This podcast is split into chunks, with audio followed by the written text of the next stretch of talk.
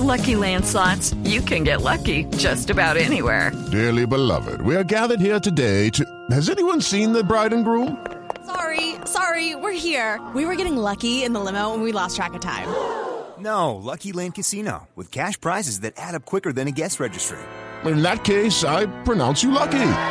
Play for free at LuckyLandSlots.com. Daily bonuses are waiting. No purchase necessary. Void where prohibited by law. 18 plus. Terms and conditions apply. See website for details.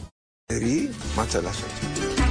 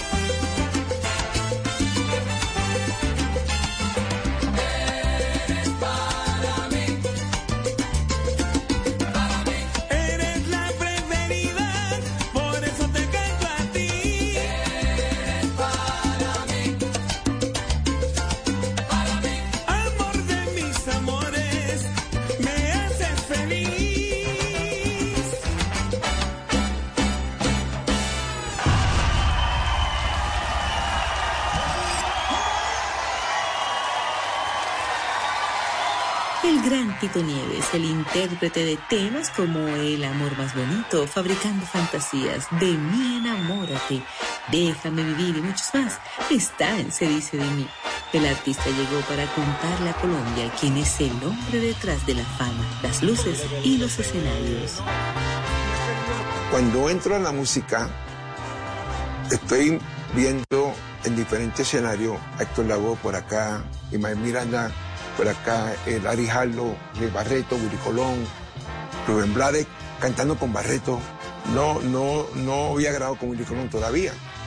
El Tito Allen, Gianni Pacheco, esos nombres grandes, Celia Cruz. Yo no, eh, eh, y era gente mayores ya, yo tenía 15, 16 años. ¿Qué pasa? Cuando en 1977 me convierto en el cantante principal de la orquesta, porque el cantante principal se, había ido. Luego, en el 78, recibo una llamada de Héctor Lavoe. Hola, ¿puedo hablar con Tito Nieves? Yo digo, ¿quién es? Héctor Lavoe. Me dice, yeah, right, ok, Héctor Lavoe. Me dijo una mala palabra y yo, oh, eh, Héctor, ¿cómo estás? me dice, Tito, te estoy llamando por la razón que José Mangual se va de la agrupación a formar su propia orquesta. Me hace falta un corista y quiero que tú formas parte de mi orquesta.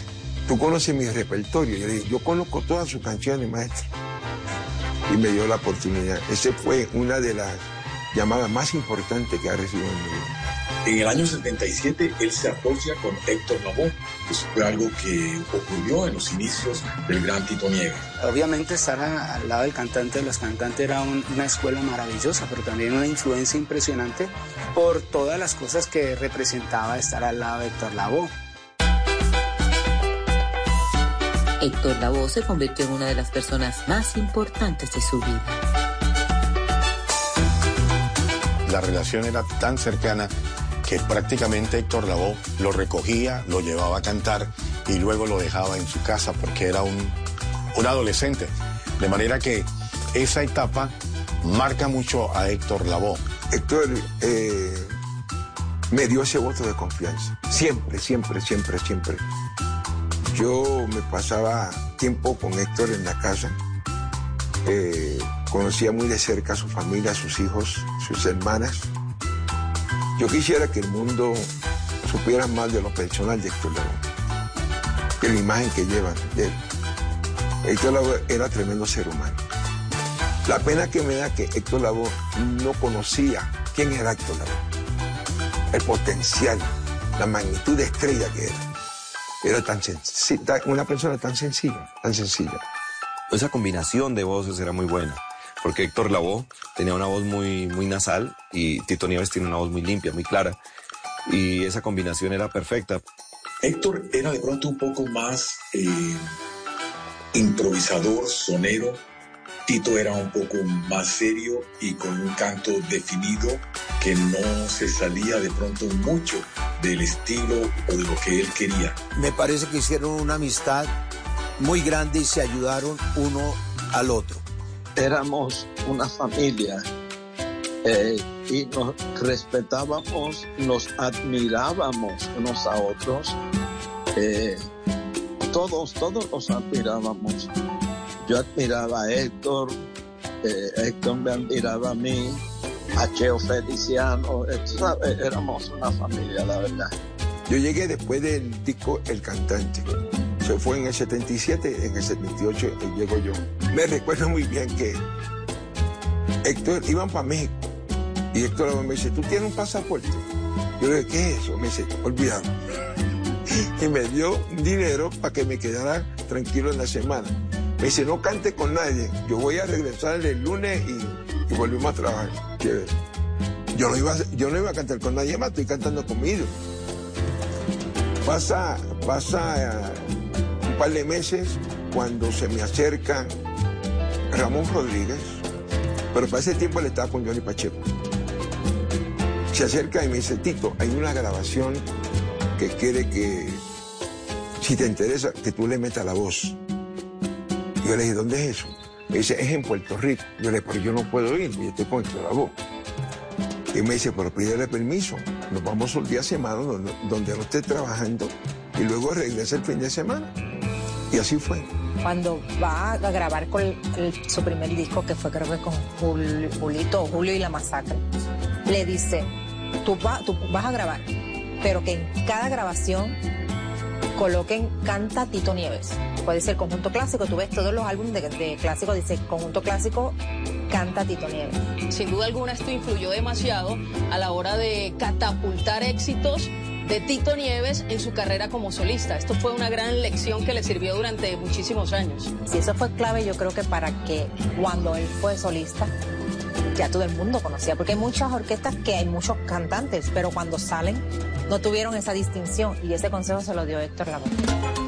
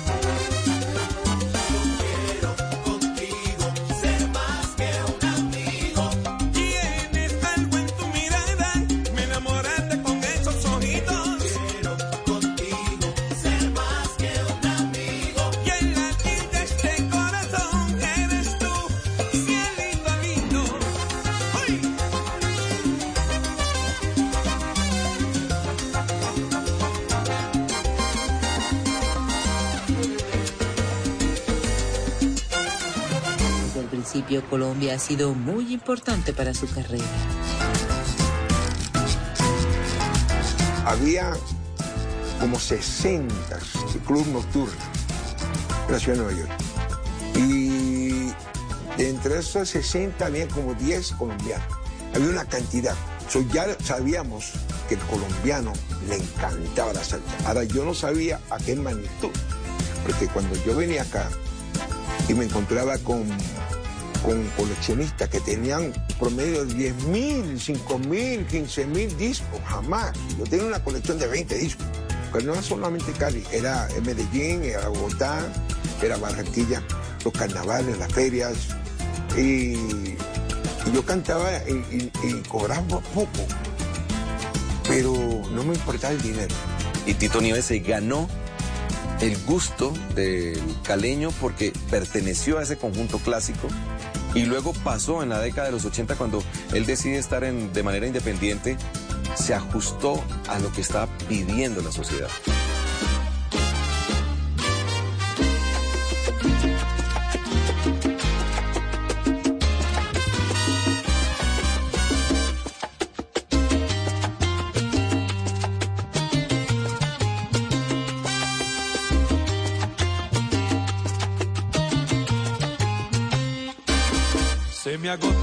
Agotan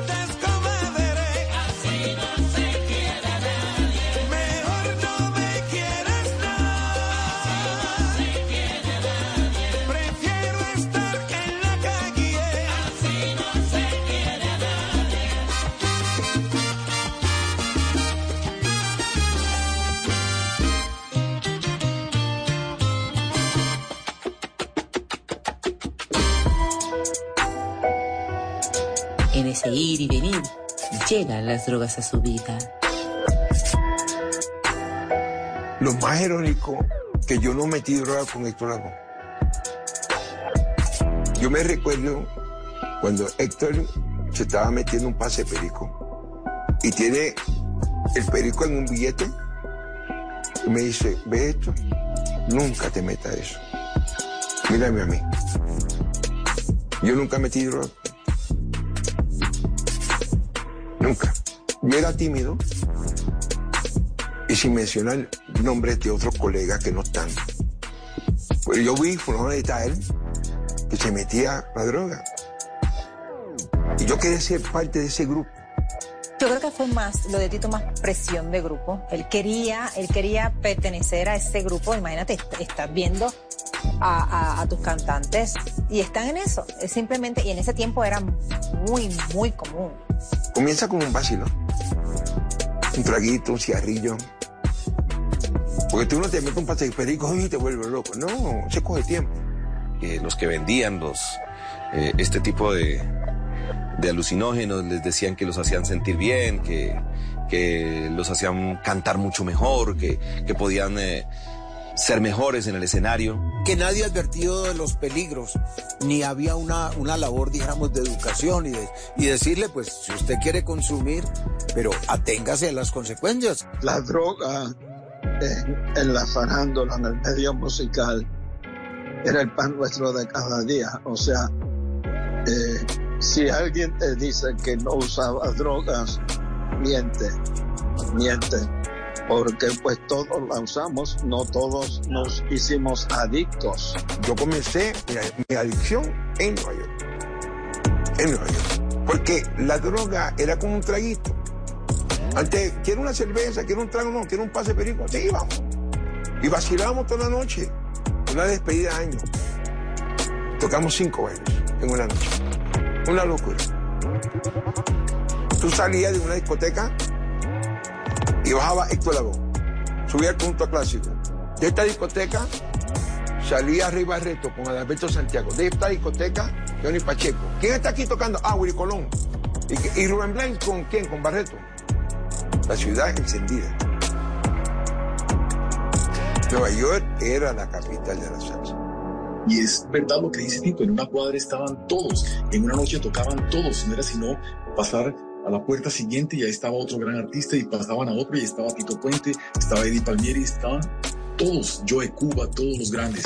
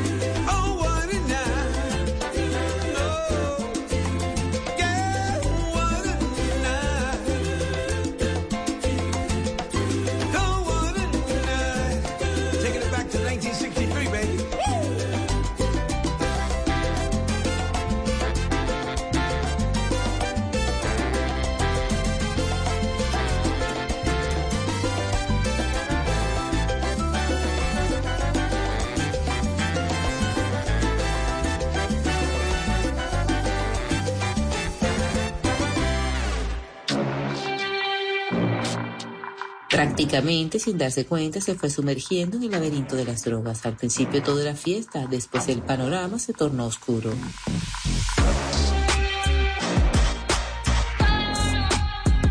Yo falté un promedio de 30 presentaciones. No llegaba. Porque estaba no uno, dos, tres días de rumbo. En ese año decidí internarme un hospital de rehabilitación. Y fue la mejor decisión que tomé.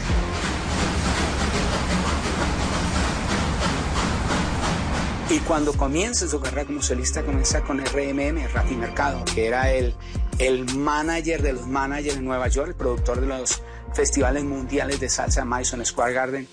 Y este sello firma a varios intérpretes. Era como, como decir la Fania de los noventas. Ahí en el año 87 también me acerqué al señor Raf Mercado, que era ya conocido como productor y apenas ta- estaba iniciándose en, como disquero. Entonces se encuentran Ralph, Sergio George y Tito Nieves con un común denominador. Los tres estaban necesitados. Allí se da ese encuentro y eso permite que Tito Nieves tome la decisión y acepte todas las condiciones tanto de Ralph como de Sergio George. Y Sergio logra llevar a otro nivel a, a Tito. Salir adelante de las drogas en pleno proceso de grabación era muy complicado. Desintoxicarse era muy difícil. Inicialmente duró 30 días recluido. Llevo como un año limpio. Grabo, sonámbulo, un éxito rotundo. Recaigo. Me vuelvo a internar por 30 días más en otro hospital.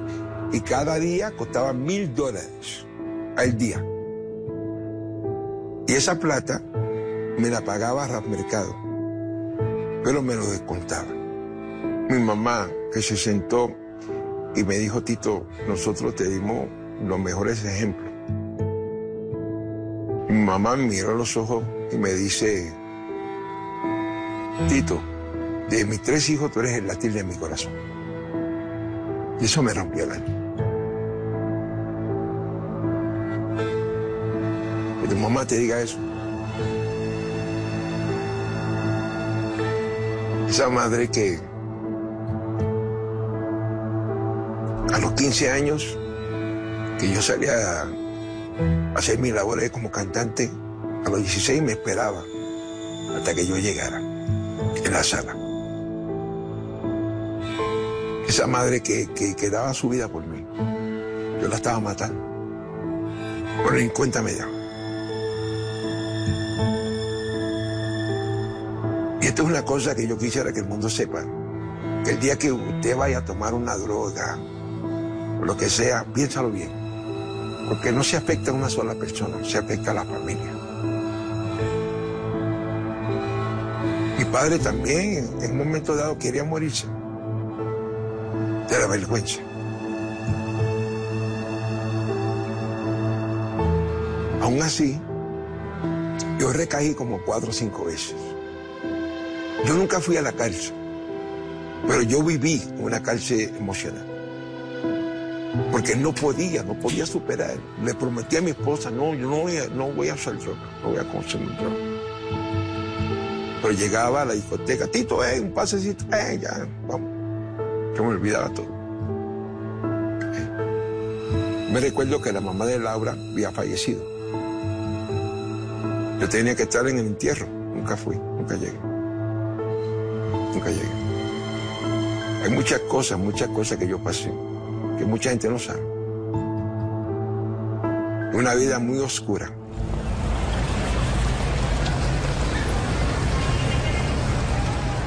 En el 1991,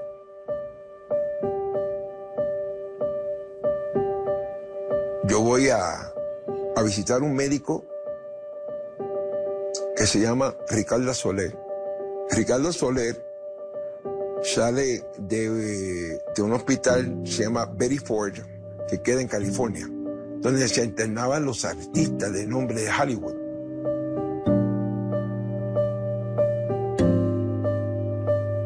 Pero yo tenía que firmar, firmarle como un contrato, porque él no se hacía responsable. Si yo consumía droga, consumía una cantidad de alcohol, me podía morir con, esa, con esas inyecciones que me aplicaban. Y así fue, yo iba cada tres meses, cada tres meses hasta que cumplí mi primer año. Y aquí estoy, 32 años después. Él va eh, todos los años a una casa que hay de rehabilitación donde vivimos y se sienta y charla con, los- con los- con los adictos. Y ver esa charla que él da, yo lloré. Tito Nieves sí lo hizo. Lo hizo con el apoyo de muchos de sus compañeros que le permitieron rehabilitarse y reiniciar su carrera ya en solitario por allá a mediados de la década de los 80. Tito fue radical y yo creo que eso hace que lo que es él, una persona organizada, ordenada eh, y lo que dice lo cumple. Gracias a Dios, eh, hablando de Tito, uno lo ve, es su semblante el día de hoy, se ve mucho más joven que antes, se, se ve muy rejuvenecido, muy vital y sobre todo interpretando y cantando hermoso como siempre. Ya regresamos a Se dice de mí, el programa que muestra la vida de las celebridades sin máscaras. Uno nunca está preparado para perder un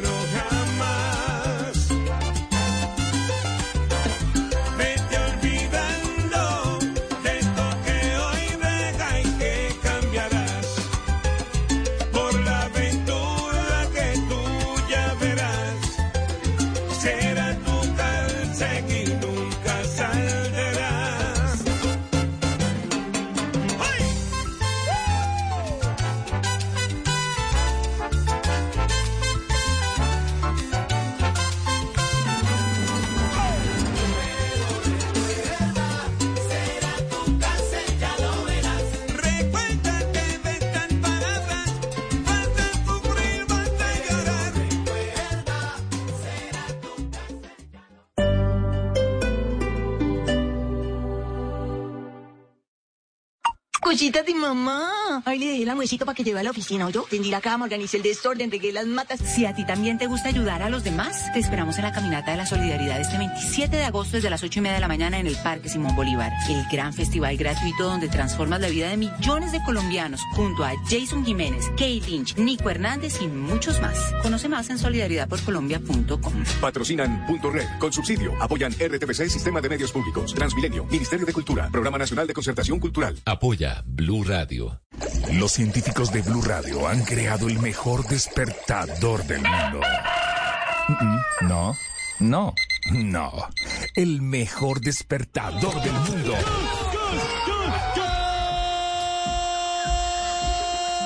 Mi selección Colombia. Este martes, 8 de agosto, Colombia-Jamaica, desde las 2 de la mañana. Blue Radio. Le ponemos cara a la radio en nuestro canal de YouTube. Suscríbete, bluradio.com. Blue Radio, la alternativa. Vaya partido el de esta selección Colombia. Vaya guerreras que nos ponen a soñar. Ah, y si hablamos de la jugada neta y puramente...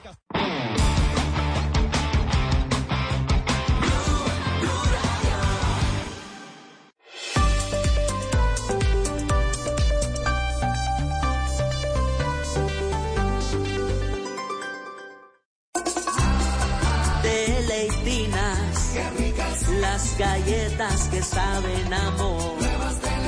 Saladitas, dulcecitas, son muy suaves, exquisitas.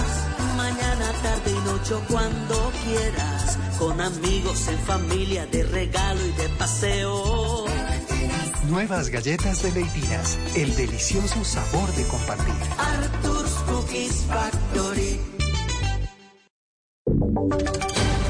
Voces y sonidos de Colombia y el mundo en Blue Radio y bluradio.com, porque la verdad es de todos. Petro en 365. Llegó el cambio. Nuestro gobierno tiene que estar en la calle. Los retos del presidente Gustavo Petro de cara a los tres años de gobierno que le restan. Numeral Petro en 365 es el hashtag que estamos utilizando hoy aquí en Blue Radio por si quieren eh, reportar sobre lo que ha pasado en este primer año de gobierno, cómo lo califican ustedes, los retos, lo que son los eh, desafíos y el especial que le hemos preparado aquí en Blue Radio sobre toda la mirada de lo que ha sido el gobierno del presidente Gustavo Petro. Hoy arranca un nuevo periodo, un nuevo año con la tarea de cumplir lo pendiente, pero de asumir de paso también los proyectos que están en su plan de gobierno. Hablamos con expertos, analistas sobre la paz total, la economía y la gobernabilidad. La información con Valentina Herrera. En Blue Radio consultamos con tres analistas para hablar de los principales retos que tiene el presidente Gustavo Petro y su equipo de trabajo. El exministro de Hacienda y rector de la Universidad EIA, José Manuel Restrepo, destacó los avances en materia de empleo y de inflación, pero habló de lo que tiene que enfrentar ahora el presidente Gustavo Petro. El desafío más importante es cómo lograr una tasa de crecimiento más ambiciosa, mucho más de lo que contempla el Plan Nacional de Desarrollo o el marco fiscal de mediano plazo. En segundo lugar, lograr un mejor entendimiento de ese marco fiscal de mediano plazo, continuar en la ortodoxia en materia fiscal. Ya el Comité Autónomo de Regla Fiscal está señalando algunas preocupaciones sobre algunas de las partidas de ingreso en el presupuesto del próximo o de los próximos años. También ha expresado preocupación por el incremento sustantivo en el gasto público. Es importante señalar también que hay que reconocer que hubo un quiebre respecto de lo que ha sucedido en los últimos dos años, en donde se redujo el déficit fiscal, pero vemos que para el próximo año se aumenta el déficit fiscal y se aumenta de nuevo el nivel de deuda pública respecto del PIB. Es necesario entonces retornar de nuevo a esa ortodoxia en materia fiscal, ser muy prudente con el gasto público y continuar en la senda de ejecución de las inversiones de nuestro país para que haya más crecimiento. En seguridad destaca la reducción de homicidios y de ataques contra la fuerza pública, pero para Jorge Mantilla, investigador en conflicto y paz, deben tenerse las cuentas claras de cómo va a seguirse negociando, en especial con el ELN. Es importante que ajuste y armonice la estrategia de seguridad y la estrategia de paz total. Al- hasta el momento pareciera que estas dos políticas van en sentido contrario y que la política de seguridad se ha visto sacrificada por la política de paz total. Eso tiene que ver con una tercera prioridad y es definir de una vez por todas cuáles serán los límites de las conversaciones con el Estado Mayor Central y las disidencias de la Segunda Marquetalia. Y en materia de política, Ana María Rodríguez, directora de la Comisión Colombiana de Juristas, señaló que si bien hay varias reformas pendientes por impulsar, debe ejecutar los proyectos que ya están aprobados como la jurisdicción agraria. La jurisdicción agraria, que fue creada recientemente por el Congreso de la República en desarrollo y cumplimiento del acuerdo final para la paz firmado en 2016 entre el gobierno y las extintas guerrillas de las FARC. Este reto es muy importante porque estamos hablando de una de las deudas históricas que el Estado colombiano tiene con la población campesina con la población que vive en las zonas rurales y apartadas de nuestro país, con la población que ha sufrido de manera particular los impactos del conflicto armado durante décadas eh, y que ha tenido mayores limitaciones y obstáculos para acceder a la justicia y poder resolver los asuntos relacionados con la propiedad de la tierra en nuestro país, que como sabemos es una de las causas estructurales del conflicto armado que hemos vivido durante muchos años. Y para impulsar todos estos planes en cuanto a paz, economía y demás, el gobierno tiene como principal reto rearmar las fuerzas y respaldos en el Congreso de la República, en especial para impulsar las reformas sociales. Gracias, eh, Valentina. 365 días de gobierno y ya se está preparando un decreto para intentar poner orden en las fronteras del país. ¿Cómo funcionaría, Santiago Rincón? Hola Damián, buenos días. Pues mire, es un extenso decreto que alista la Cancillería para implementar finalmente los centros de atención fronteriza y los centros binacionales de atención fronteriza con el fin de centralizar la tarea de todas las autoridades allí en esos puntos. Y es que la Cancillería reconoce en el documento que persisten retos del país en cuanto a pasos de frontera, particularmente lo relacionado con la provisión de infraestructura, dotación de equipos de inspección y logística especializados. De esta forma, Damián, el decreto que será firmado en los próximos días establece que en esos nuevos centros de atención estarán integrados los servicios de la Policía, el Ministerio de Salud, el ICA, el INVIMA, la DIAN, Migración Colombia, entre otras entidades. Y sobre el tema de vías e infraestructura, se señala textualmente que el Gobierno Nacional, las entidades territoriales y el sector privado podrán financiar el diseño, construcción y optimización de la infraestructura de transporte de los cruces o pasos de frontera, para lo cual realizarán el respectivo acuerdo o convenio que será suscrito, entre otros, por el Ministerio de Transporte. Y en medio de este año de gobierno que cumple el presidente Petro, está anunciando el abogado Miguel Ángel del Río que va a denunciar al representante del pacto histórico Ahmed Escaf ante los tribunales, luego de que el congresista del pacto histórico asegurara que Miguel Ángel habría ofrecido 500 millones de pesos a la campaña Petro Presidente 2022. Kenneth Torres. Mire, Damián, pues la confesión que hizo el hijo del presidente Gustavo Petro, Nicolás Petro, a la Fiscalía sobre el presunto ingreso de recursos de manera ilegal a la campaña del 2022 en la costa atlántica, en la que aparecieron nombres como el del representante Ahmed Escaf, quien denunció que el abogado Miguel Ángel del Río ofreció 500 millones de pesos para esa contienda electoral, sigue generando una tormenta política al interior del pacto histórico. Dijo lo siguiente, dijo lo siguiente eh, muy temprano en sus redes sociales, Escaf, un día intentando limar asperezas y acercarme, Nicolás me hizo la siguiente pregunta. ¿Cuánto tienes para poner tú para la campaña? Porque Miguel Ángel del Río ofreció 500 millones. Pues esa afirmación hizo que el abogado Miguel Ángel del Río le respondiera al congresista de la Comisión Séptima de la Cámara de Representantes también en la red social lo siguiente. Denunciaré al representante Almedes Cat ante la Corte Suprema de Justicia para que sostenga que yo ofrecí 500 millones de pesos a la campaña en el Atlántico y aporté las pruebas de eso. Pues a lo que respondió el congresista que lo, que lo hiciera, que tenía plena claridad y también dice lo siguiente, que Nicolás Petro fue quien le mencionó esto y que con él sería con la persona que tiene que reclamarle ante lo dicho. Gracias, Kenneth. Hay una historia bastante particular que ya pueden encontrar en nuestro Twitter, arroba Blue Radio Co. El video ya está publicado allí.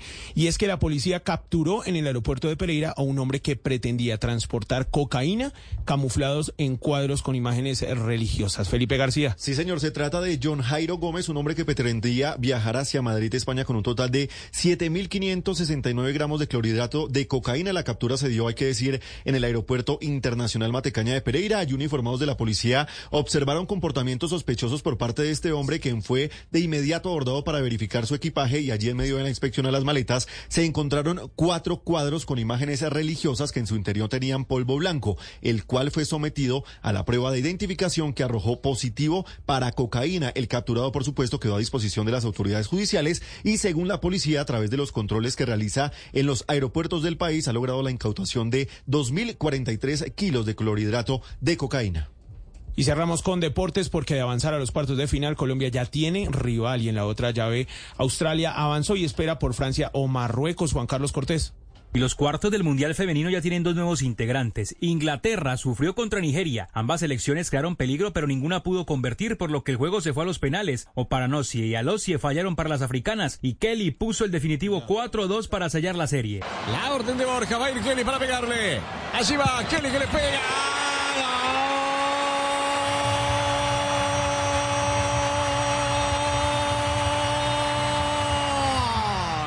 Y avanzar Colombia e Inglaterra será su próximo rival en cuartos de final. Además, las inglesas han alcanzado esta instancia en las seis ediciones en las que han participado. En el otro juego de la jornada con goles de For y Razo, la anfitriona Australia se impuso ante Dinamarca y ahora esperan por Francia o Marruecos. Recordemos que ya hay dos llaves definidas en los cuartos, España que se medirá a Países Bajos y Japón que lo hará contra Suecia. 11 de la mañana y 12 minutos. Esto fue Voces y Sonidos. Sigan con Se dice de mí. Estás escuchando Blue Radio y bluradio.com. Bona onda es caminar y saludar al mundo entero. Bona onda es saber que todos somos lo que comemos. Bona onda es sonreír, darse gusto y disfrutar la vida. Bona onda es cuidarse muy bien cada día. Bona Onda, las nuevas y deliciosas galletas para quienes les gusta darse gusto. Bona Onda, cuídate para los que te quieren. Arthur's Cookies Factory. Hoy en Blue Radio. Hola amigos de Blue Radio, yo soy el Mono Urina. Yo soy Quique Vélez. Y nosotros somos Monkey Business. Queremos invitarlos a que nos acompañen este lunes festivo después de 10 de la noche en Blue Radio. Estaremos en vivo con todos ustedes hablando de la sexta edición de nuestro festival en Barranquilla, el Festival Timeless. Así que ya saben, los esperamos en vivo esta noche después de las 10 en Blue Radio. Saludos. Bla bla blue. Conversaciones para gente despierta. Escúchanos por Blue Radio y bluradio.com. La alternativa.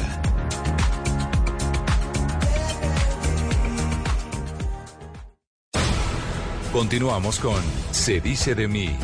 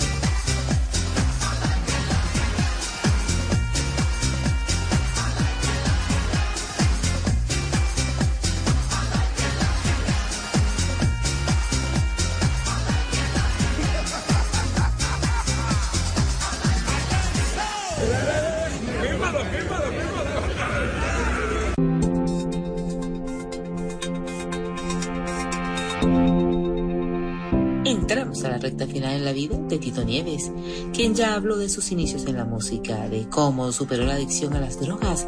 Ahora hablará del amor. Se entera a los 19 años que sería papá. Cuando me dice Tito, estoy en cinta, yo, yo le dije, ¿de quién es? me tiró el teléfono. Me tiró el teléfono. el coraje le dio.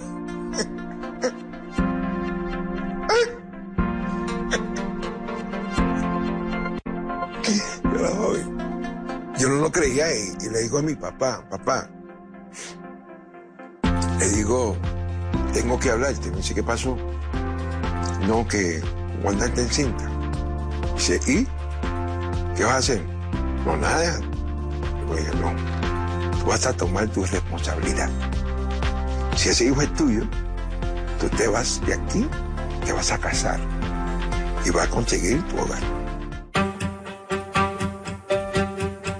Separaron un tiempo y luego se reconciliaron. Eh, mi hijo Omi, él había nacido de, de dos libras cuatro once. Era muy pequeño, prematuro. Yo sufría eso. Porque los doctores no tenían la esperanza que iba a vivir. Pero lo intenté otra vez, pero no, no pude. No, no. La química no estaba.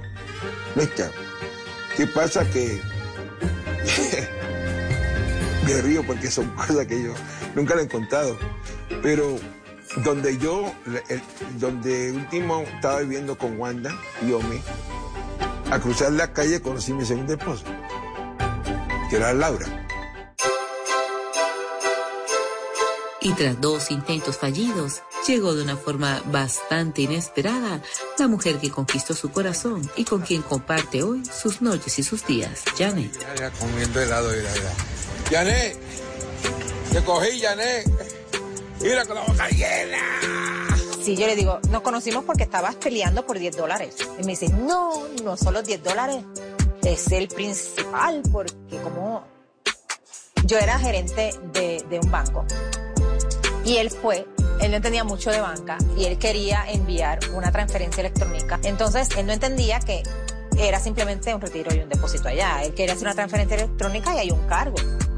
Yo entro porque soy la gerente a tratar de, y le explico, le explico, no, es que la Reserva Federal nos cobra cuando es un- un- una transferencia electrónica que está saliendo, cobra más y todo lo demás. La cuestión es que lo calma.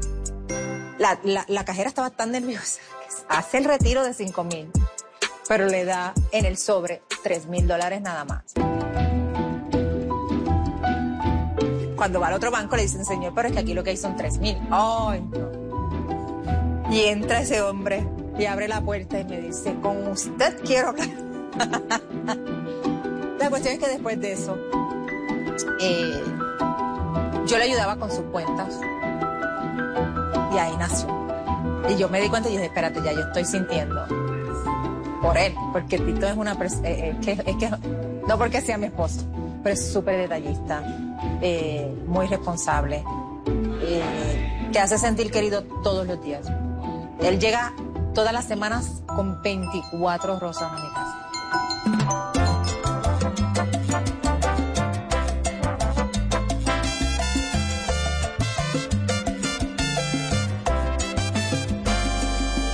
Sabes mejor que nadie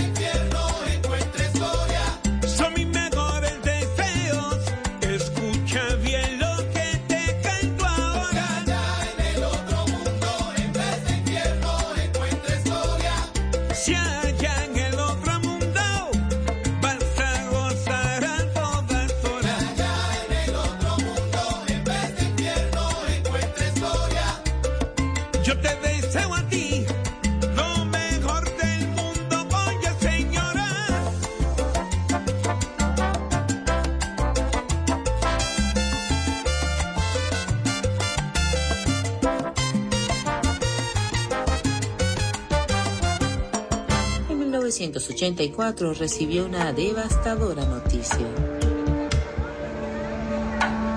Me dice que tengo cáncer.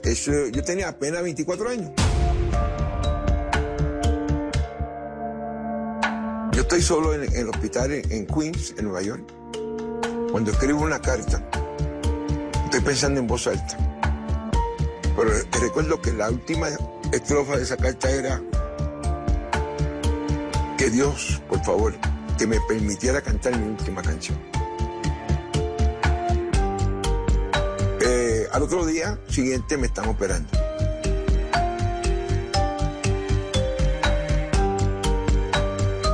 Voy a bajo de la sala de operación y recuerdo cuando el médico le dijo a mi papá y mi mamá, hay alguien allá en el cielo que ama a ese ser humano, ya no tiene cáncer. Que vea cómo las cosas. Cuando yo lo conozco, él tenía una, era, bueno, él es un hombre alto, robusto, pero era gordito y barbado. Y en cierta manera su barba ocultaba esa cicatriz en el cuello. Y él nos comentaba la anécdota de que Dios había hecho un milagro. Y nada más escucharlo cantar es un milagro. Una persona que sobrevive a cáncer ya es un milagro. Pero sobrevivir y el instrumento que le ha tocado a la enfermedad, estar intacto, es otro gran milagro. Años más tarde volvió al quirófano, esta vez por cuenta de su corazón. Era el pericardio. El pericardio es un tejido que, que, que eso es otra. Yo digo que Dios tiene un propósito grandísimo porque de cada 10 personas, 9 mueren y se dan cuenta en la autopsia que es el pericardio. Estuve dos años batallando con una enfermedad, un virus que me dio. Me atacó el pericardio. Tú puedes vivir sin eso. Pero ¿qué pasa? Cuando eh, esa membrana se endurece, el corazón no puede hacer su trabajo. En el 2018 salgo para, para San Diego con mi esposa. Cuando llego a, a- casi a la puerta, puedo respirar. Y era cierto, era el pericardio. Me dice el cardiólogo, tenemos dos opciones. ¿Cuál es? O no operarte y te doy cinco años de vida, porque va destrozando tus órganos, lo que tú tienes. O me dejas operarte y te regreso tu salud. Pero doctor, vamos para la segunda opción. Ese sí, pero es el corazón abierto. ¿Y por qué? Si el corazón está bien. Dice, no, ahí es donde está ubicado. Esa operación duró casi seis horas. Y de verdad que todos estos procesos eh, que ha superado son de gran motivación. Y yo creo que es un mensaje para todos, que hay que tener esperanza. para realizar mis sueños que haré. ¿Por dónde empezar? ¿Cómo realizaré tu tan lejano amor? Lo único que sé es que ya no sé quién soy, de dónde vengo ni voy. Desde que te vi,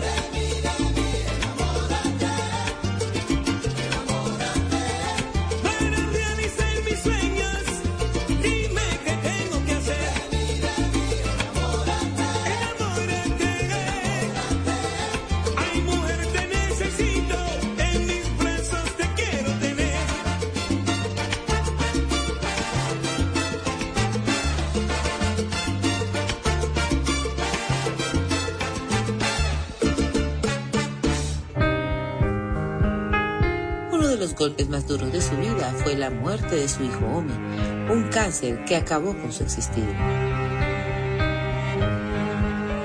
Comenzó con un tumor y el tumor se lo, eh, se lo sacaron. Y luego, en dos años después, fue que le corrió a los tejidos y a los pulmones. Ya era muy, tarde. Uno nunca está preparado para perder un hijo.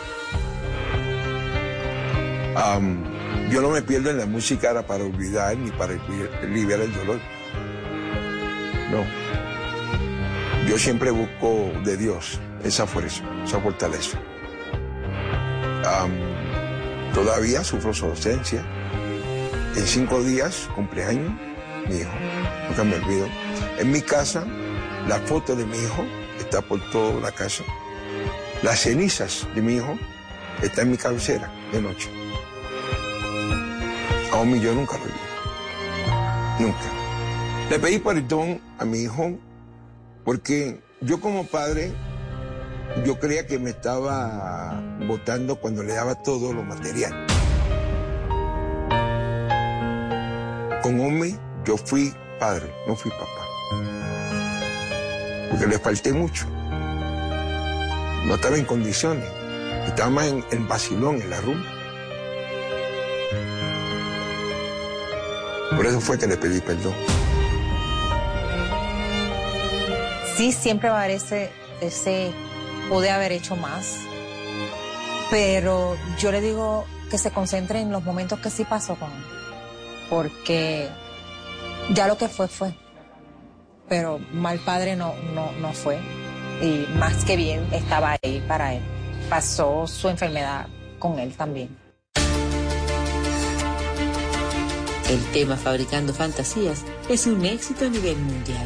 La canción dedicada a su hijo Omi tiene 106 millones de reproducciones. Es una canción de amor. Esa canción Jorge, Luis Piloto no la escribió para mí. Pero ¿qué pasa? Cuando yo estoy buscando para retomar mi carrera, buscando canciones, le pido de favor a Jorge Piloto que me envíe canciones. Cuando pongo el cassette, el cassette que él me da, la primera canción que sale es Fabricando Fantasía. Y de- después de la primera estrofa, yo paro el cassette y piloto me, me dice, ¿no te gustó la canción? Yo le piloto, esa canción es para mí. Y él se queda callado. Queda callado me dice, Tito, yo no, no la escribí con esa intención. Pero si así tú la sientes, por favor, con toda mi bendición, utilízala. Pero en la parte que dice quisiera verte despertar, quítale y ponle quisiera verte caminar. Yo le dije no. Porque a mi hijo Omi cuando le daban la quimioterapia, yo lo que cuando regresaba a la habitación, yo lo que esperaba era que abriera los ojos. Esa parte es bien importante de la canción. identifica esos momentos tan álgidos, tan difíciles para muchas personas que pierden familiares, seres queridos. Y se convirtió en un verdadero clásico de Tito Nieves. Fabricando fantasías es hoy por hoy uno de los temas obligados de Tito Nieves en todas sus presentaciones. Es una de las composiciones para mí más sentidas en cuanto a la salsa se refiere. Tito se la canta a su hijo que fallece y en el año 2004, Fabricando Fantasías, así titula este álbum con el cual participa por los premios Grammy Latino. Yo tuve la oportunidad de grabar con esa producción y darme cuenta de que eh, era una canción que él quería siempre tenerla para recordarlo. De hecho, al final de la canción, cuando va a terminar, él siempre hace una oración que el, público no se da cuenta, porque él solamente baja la cabeza y hace la oración y cuando ya termina la oración, pues todos hacemos el último acorde, que es donde termina la canción en vivo. Cuando escucho esta canción me, me, me, me conmovió muchísimo porque regularmente la gente cree que es una, un despecho, una canción a, a un desamor pero cuando nos confiesa que el trasfondo era sobre su hijo, se hace mucho más impactante para cada uno de nosotros. Yo veo las personas, en todos los shows, siempre hay alguien llorando, pero con un sentimiento de, saber que tuvo una pérdida así. Y ver cómo se identifican con eso, porque es, un, es una canción, es como un desahogo. Y es una añoranza de esa persona que perdí, volver a abrazarte, volver a verte, volver a, a estar ahí. Sigo fabricando fantasía porque es lo que es.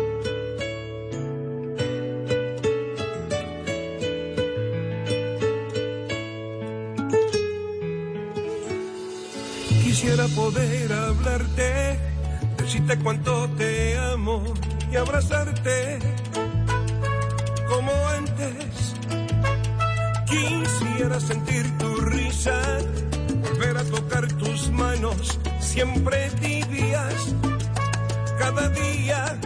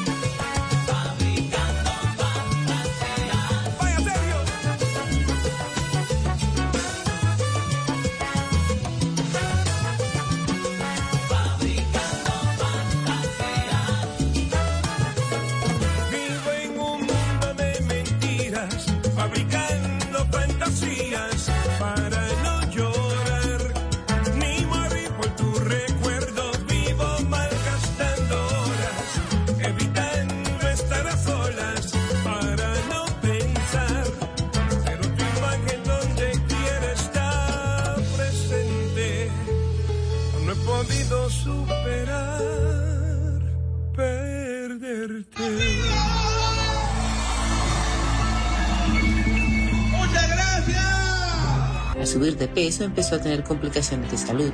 Un día decidió ponerle punto final al tema. Estoy descuidado, comiendo a todas horas, durmiendo 10, 12 horas al día. ¿Qué pasa? Que llegué a pesar 376 libras. Talla 56 de pantalón, triple X de camisa, 60 de, de. Pero más que eso, estaba tomándome 10 pastillas al día para sobrevivir. El médico mío de cabecera me dijo, Tito, si sigues así, no vas a llegar a los 50 años. ¿Qué pasa? Que yo tenía que tomar esa decisión. Fue una de las mejores inversiones que hice, porque el seguro no cubría la, la operación. A mí me costó 18 mil dólares, pero fue la mejor inversión que hice. que él hace ejercicio, porque él, él cuida su voz, él, él no le gusta salir a una presentación si se siente mal. Eh, entonces yo creo que toda esta parte de, de- de que le ha pasado a él, ya digamos de salud, lo ha sabido manejar, pero todo por su positivismo y principalmente por la fe en Dios. Se hizo una cirugía de estómago y bueno, eso no fue impedimento para observar y ver al Pavarotti de la salsa en tarima, que día tras día su energía en tarima es, es una cosa de locos.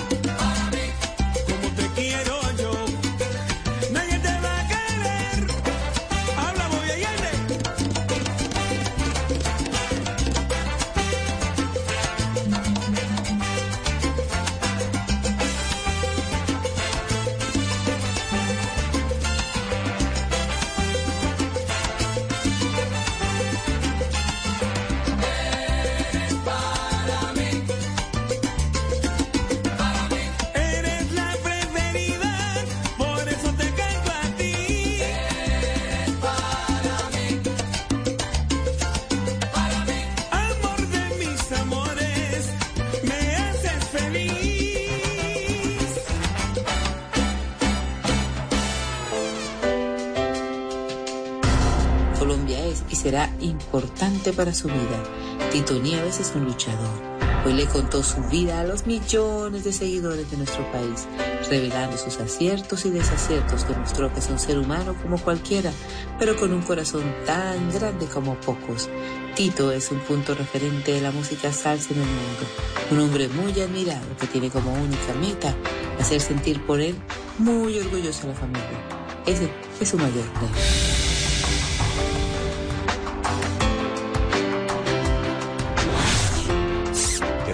Muchas más obras, que vengan muchas más cosas bonitas de su parte y que Dios le siga conservando esa, esa espectacular y excelente garganta de verdad.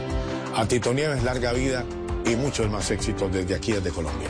Deseo que Dios te siga bendiciendo muchos años más de vida. Gracias por toda la música que nos has regalado y gracias también por tu ejemplo. Un fuerte abrazo desde Colombia, tu amigo Charlie Cardón. Así que por este medio eh, te saludo, hermano, te saludo y te deseo todas las bendiciones del cielo eh, para ti y para toda tu casa. Dios te bendiga, mi amigo Tito. Desde que te conozco eres una persona espectacular, eres perfeccionista y más que todo tienes un corazón bello, papi. Que Dios te bendiga y sabes que te amo. Gracias a él, nuestro género, la salsa, permanece vivo. Gracias por acompañarnos siempre. Que Dios lo bendiga y que continúen los éxitos. Que viva la salsa, sin duda alguna. Y que viva Tito Nieves. Eres un gran eh, profesional de la música y desde acá te queremos mucho. Fuerte abrazo y como dice la nueva producción discográfica, soy. Me gustaría mucho conversar con él y preguntarle eh, para conocer mejor de su vida y su obra. y que siga así, cantando, fabricando música, fabricando fantasías, soñando, despierto, nada de sonámbulo o algunas veces sonámbulo pero cantando sabroso. Viva Tito Nieves, el duro de la salsa. Te amo muchísimo y que Dios me dé la, la dicha de poder gozarte y que vivamos muchos años más y mucha felicidad.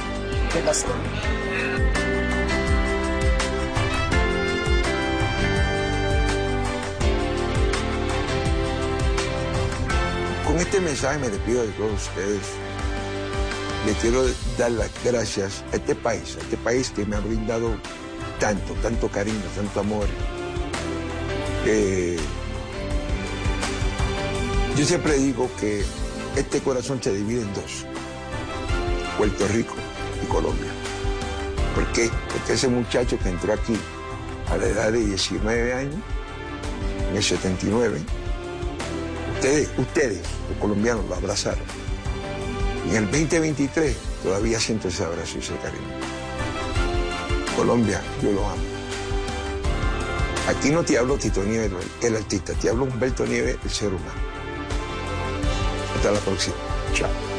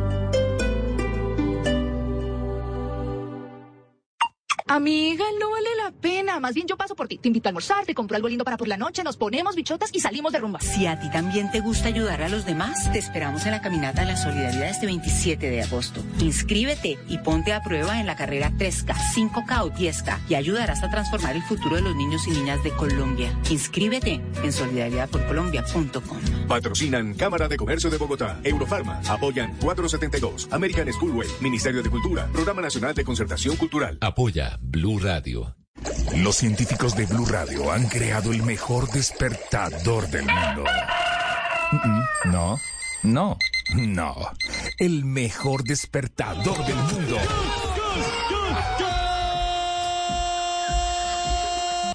Mi selección Colombia. Este martes, 8 de agosto, Colombia-Jamaica, desde las 2 de la mañana. Blue Radio. Le ponemos cara a la radio en nuestro canal de YouTube. Suscríbete, bluradio.com. Blue Radio, la alternativa. Vaya partido el de esta selección Colombia. Vaya guerreras que nos ponen a soñar. Ah, y si hablamos de la jugada neta y puramente...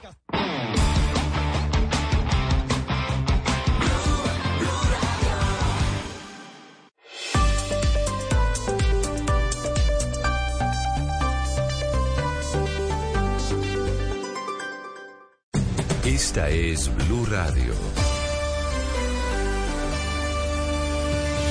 En Bogotá, 89.9 FM. En Medellín, 97.9 FM. En Cali, 91.5 FM. En Barranquilla, 100.1 FM. En Bucaramanga, 960 AM. En Pereira y el norte del Valle, 89.2 FM. En Tunja, 103.1 FM. En Villavicencio, 96.3 FM. En Armenia, 89.2 FM. En Norte de Santander, 97.7 FM. En Neiva, 103.1 FM. Y en Córdoba, 96.0 FM. También en bluradio.com. En Facebook, Blue Radio Colombia. A través de Twitter en arroba Blue Radio Co. Y en la señal de TDT.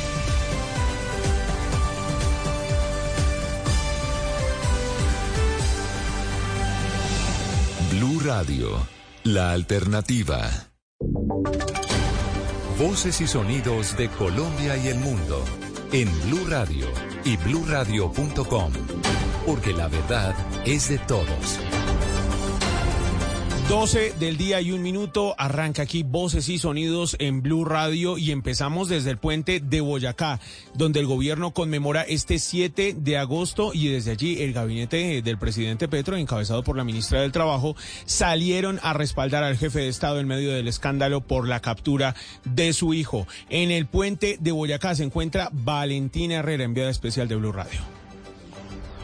Ya regresamos eh, con Valentina, vamos a tener conexión con ella que se encuentra allí en el departamento de Boyacá con lo último que ha venido ocurriendo alrededor de este escándalo del hijo del presidente. Por ahora nos vamos para Barranquilla ya tenemos conexión con eh, Valentina. Vamos a irnos rápidamente con el informe de Barranquilla. Dai Vázquez y Nicolás Petro ya están en Barranquilla después de que el juez le otorgara libertad por el caso de los narcopagos que habrían ingresado a la campaña presidencial de Petro en el año 2022. Eh, Adrián Jiménez. Y es que Damián, mire, esto ha tenido coletazos en el departamento del Atlántico, especialmente en Barranquilla, pues la llegada de Nicolás Petro y Dai Vázquez este fin de semana tras ser cobijados con medida no privativa de la libertad, pues ha sido motivo para que el abogado de Vázquez pidiera a la fiscalía en las últimas horas reforzar la seguridad de la mujer, teniendo en cuenta su calidad de testigo y el riesgo que podría correr su vida por la información y el trabajo colaborativo que emprendió con la fiscalía para poder esclarecer los presuntos dineros ilegales que habrían financiado parte de la campaña de el presidente Gustavo Petro en el Caribe. Alaid Freja, abogado de Dai Vázquez, sostuvo que a pesar de que la fiscalía envió un oficio a la UNP para que le sea reforzado el esquema a la ex esposa de Nicolás Petro, aún el trámite se encuentra en proceso. Por el momento, Vázquez cuenta con acompañamiento policial en el edificio donde reside, en el norte de Barranquilla. Allí llegó después de ser trasladada desde la ciudad de Bogotá. Esto fue lo que dijo el abogado. El tema de seguridad, ella, Fiscalía también dijo en la audiencia, para que lo haga soportado en la audiencia, que solicitó reforzar su seguridad. Y es que frente a la llegada de Nicolás Petro, el hijo del presidente arribó en horas de la tarde, pero de este domingo, recordando que Dai Vázquez lo hizo a primera hora del sábado. El hijo del presidente Gustavo Petro lo confirmó a través de su cuenta de Instagram, colgando una breve historia en la que señaló que ya se encontraba, abro comillas, en casa, tranquilo y en paz, cierro comillas, al lado de su pareja sentimental Laura Ojeda y de su hijo. Gracias, Adrián. Ahora sí nos vamos eh, para eh, el puente de Boyacá. Allí se encuentra Valentina Herrera con el respaldo del gobierno al presidente Petro en medio de este escándalo. Valentina. Hola Damián oyentes, buenas tardes. Pues ya llegó acá al puente de Boyacá el presidente Gustavo Petro y están iniciando los actos protocolarios de esta conmemoración de la batalla de Boyacá.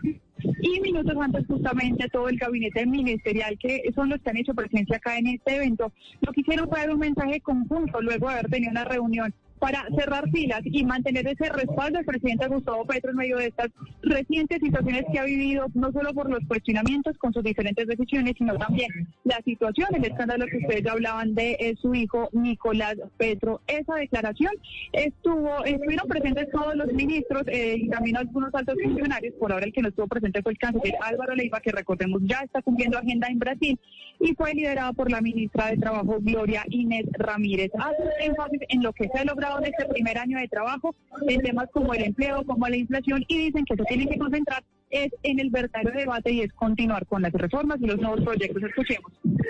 Nuestras metas son tan altas que no podemos distraer nuestros esfuerzos en un debate que la vida del presidente hace rato saldó cuando propios y extraños le reconocen su honestidad.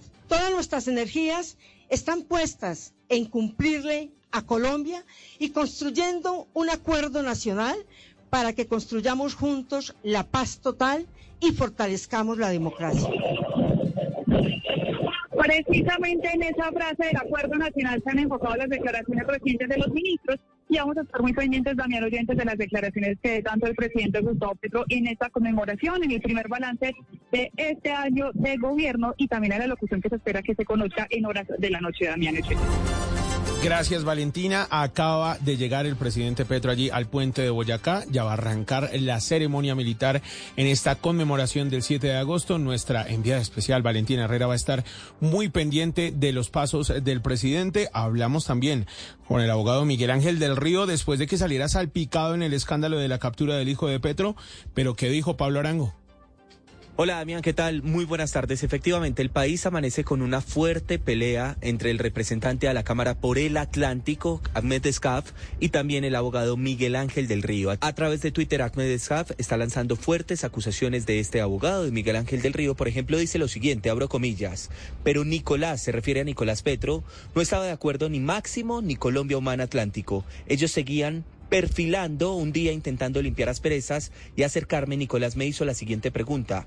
¿Cuánto tienes para poner tú para la campaña? Porque Miguel Ángel ofreció 500 millones de pesos, dice a través de su cuenta de Twitter. Y agrega, ya se imaginarán cómo quedé literalmente frío y de una pieza, señalando y denunciando en este caso a Miguel Ángel del Río. Pues tuvimos esta mañana también aquí en Blue Radio a Miguel Ángel del Río. Esta es la respuesta. Su gran molestia es que hemos atacado, primero, eh, todas aquellas designaciones o todas aquellas intermediaciones de la primera dama en construir algunos espacios políticos, porque nos hemos metido además con su amigo Mario Fernández Alcocer, un bandido eh, cercano a los paramilitares. Entonces, como no tiene pruebas, advierte que otra persona le dijo, será denunciado ante la Corte Suprema de Justicia para que responda por lo que él debe probar. Ahí lo escuchábamos ante la Corte Suprema de Justicia. Miguel Ángel del Río va a denunciar por injuria y calumnia al representante a la Cámara por Atlántico, Acné Scaf.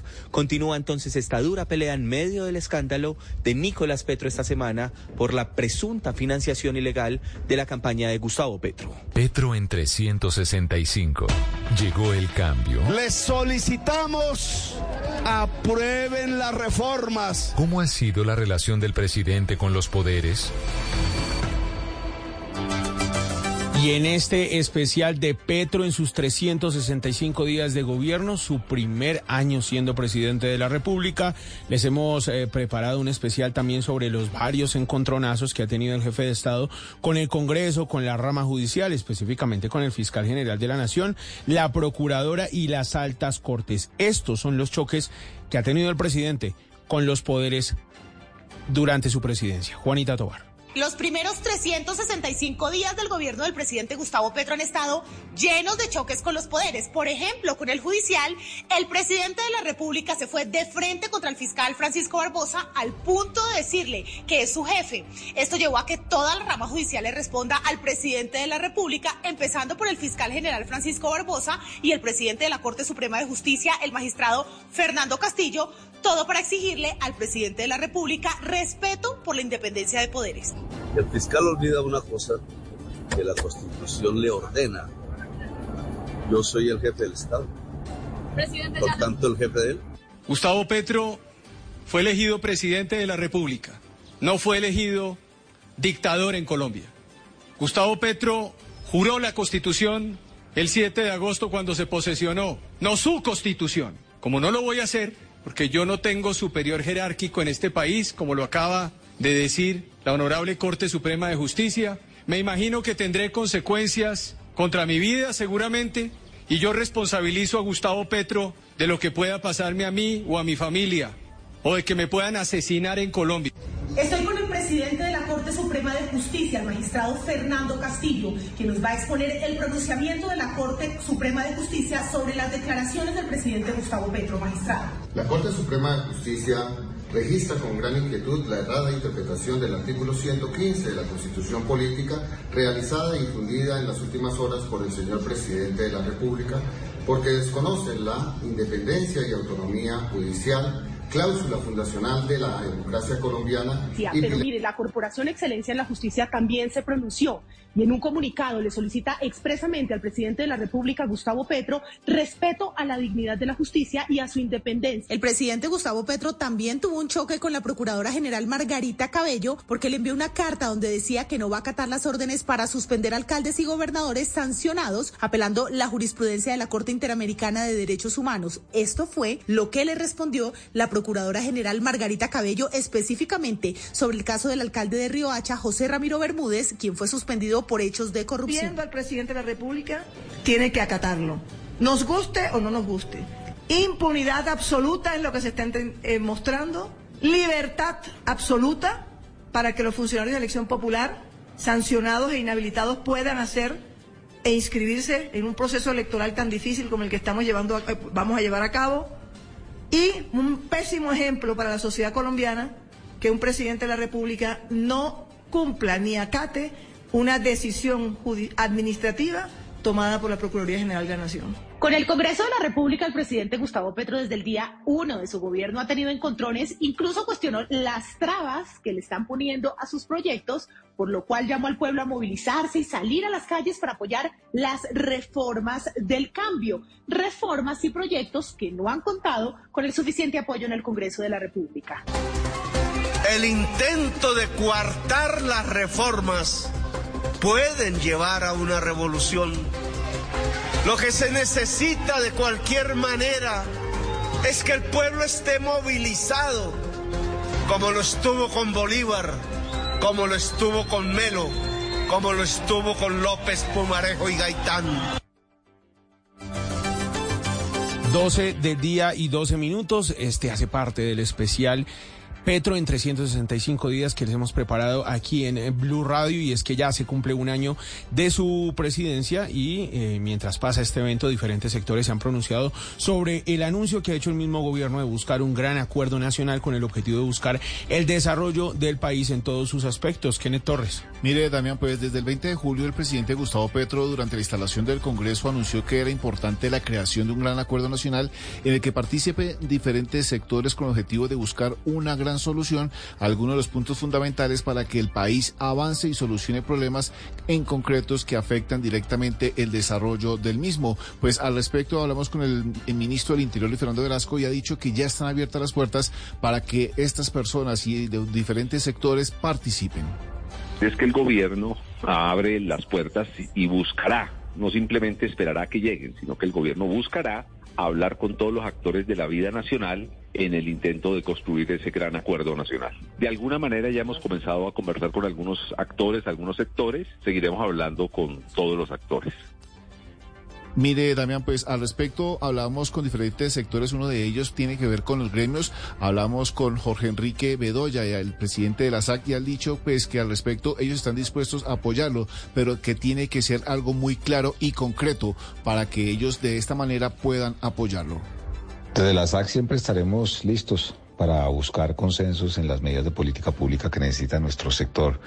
Se ha logrado mucho en discusiones con Finagro, con el Banco Agrario, con el ICA, que son entidades claves para nuestro sector, inclusive en los diálogos que hemos sostenido tanto con la exministra Cecilia López como con la ministra Jennifer Mojica, pero pues esto por supuesto hay que materializarlo en acciones. Y de las cosas que desafortunadamente no han pasado y que son tan importantes para el país, un ejemplo clarísimo es el tema de la reforma laboral. Al respecto también habló José Félix Laforig, eres presidente de Fedegan y ha coincidido con el presidente de la SAC, Jorge Enrique Bedoya, quien ha dicho pues que hay que tener muy claro cómo sería ese acuerdo y cómo sería la participación de los diferentes sectores. Yo creo que el país eh, merece y está obligado a buscar elementos de convergencia en un gran acuerdo nacional. El tema de fondo es que hay que explicitar, hacer mucho más claro de qué se trata para ver cómo las diferentes fuerzas eventualmente terminan teniendo unos elementos sobre los cuales se busca una gran convergencia. No se olvide que la democracia es la construcción de consensos eh, y si hay consenso en un tema, pues muy seguramente se puede avanzar en esa dirección. Algunos sectores políticos han considerado que no es muy claro ese mensaje que está entregando el presidente Gustavo Petro y que lo viene repitiendo desde el año inmediatamente anterior. Sin embargo, dice que tiene que escuchar nuevas propuestas para que ellos participen en esta mesa. Gracias, Kenneth. Son las 12 del día y 15 minutos. Les contamos que con estos 365 días de gobierno se cumplen en medio del escándalo protagonizado por el hijo del presidente Gustavo Petro y a tan solo unos días de retomar la discusión en el Congreso de las reformas sociales. Pues se conoció una reacción por parte del gabinete ministerial, esta vez del ministro de Salud, Guillermo Jaramillo. Nicole Buitrago habló con el ministro. Buenas tardes. Tuvimos una conversación amplia con el ministro de Salud, Guillermo Alfonso Jaramillo, sobre el panorama político en el que está una de las reformas sociales más importantes, la reforma a la salud. El jefe de esta cartera reconoció que el escándalo de Nicolás Petro sí podría generar un fuerte impacto político para lograr consensos que le permitan al gobierno sacar adelante sus proyectos de ley. No tienen por qué los, los, los presidentes pagar por lo que de pronto algún familiar pueda hacer. Eso sí repercute políticamente. Yo creo que hay que dejarle ahora a la justicia para que miren en detalle qué fue lo que pasó. Por supuesto que siempre genera debilidades. Nunca hemos necesitado ningún tipo de dineros mal habidos. Recordemos que la reforma a la salud pasó su primer debate en la Cámara de Representantes en medio de un remesón ministerial y lo que viene para el ministro Jaramillo no es tarea fácil. Desde el punto de vista técnico yo podría, que, podría decir que está consensuado, pero no está consensuado desde el punto de vista político, que es otra cosa. Y el Congreso puede ser o la talanquera para que no se den o la posibilidad de abrir nuevos espacios de progreso. Lo cierto es que el ministro ya empezó a implementar una parte de la reforma, la atención primaria en el departamento del Guaviare, entregando algunos recursos para la construcción del primer centro de atención primaria. Regresamos al puente de Boyacá con nuestra enviada especial Valentina Herrera porque el gabinete salió a respaldar al presidente Petro en medio de este escándalo, pero también hay reacción de la directora de la Agencia Nacional de Defensa Jurídica de Colombia. Valentina.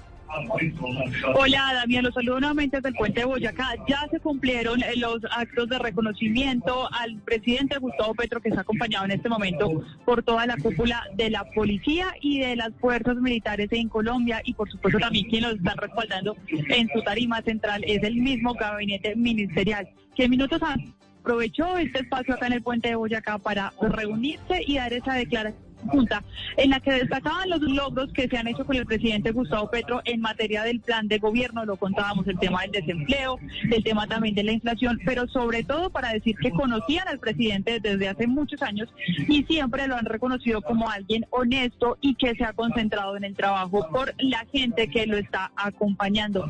Esta declaración estuvo liderada entonces por la ministra de Trabajo, Gloria Inés de Ramírez, quien ha insistido que ahora sus energías, tanto desde los ministerios como los diferentes funcionarios se deben concentrar es en cumplir las mismas metas que el presidente Gustavo Petro les ha encomendado y no distraerse en otros debates que ya están cerrados, como por ejemplo el de su universidad. Escuchamos a la ministra. Nuestras metas son tan altas que no podemos distraer nuestros esfuerzos en un debate que la vida del presidente hace rato saldó, cuando propios y extraños le reconocen su honestidad. Todas nuestras energías están puestas en cumplirle a Colombia y construyendo un acuerdo nacional para que construyamos juntos la paz total y fortalezcamos la democracia.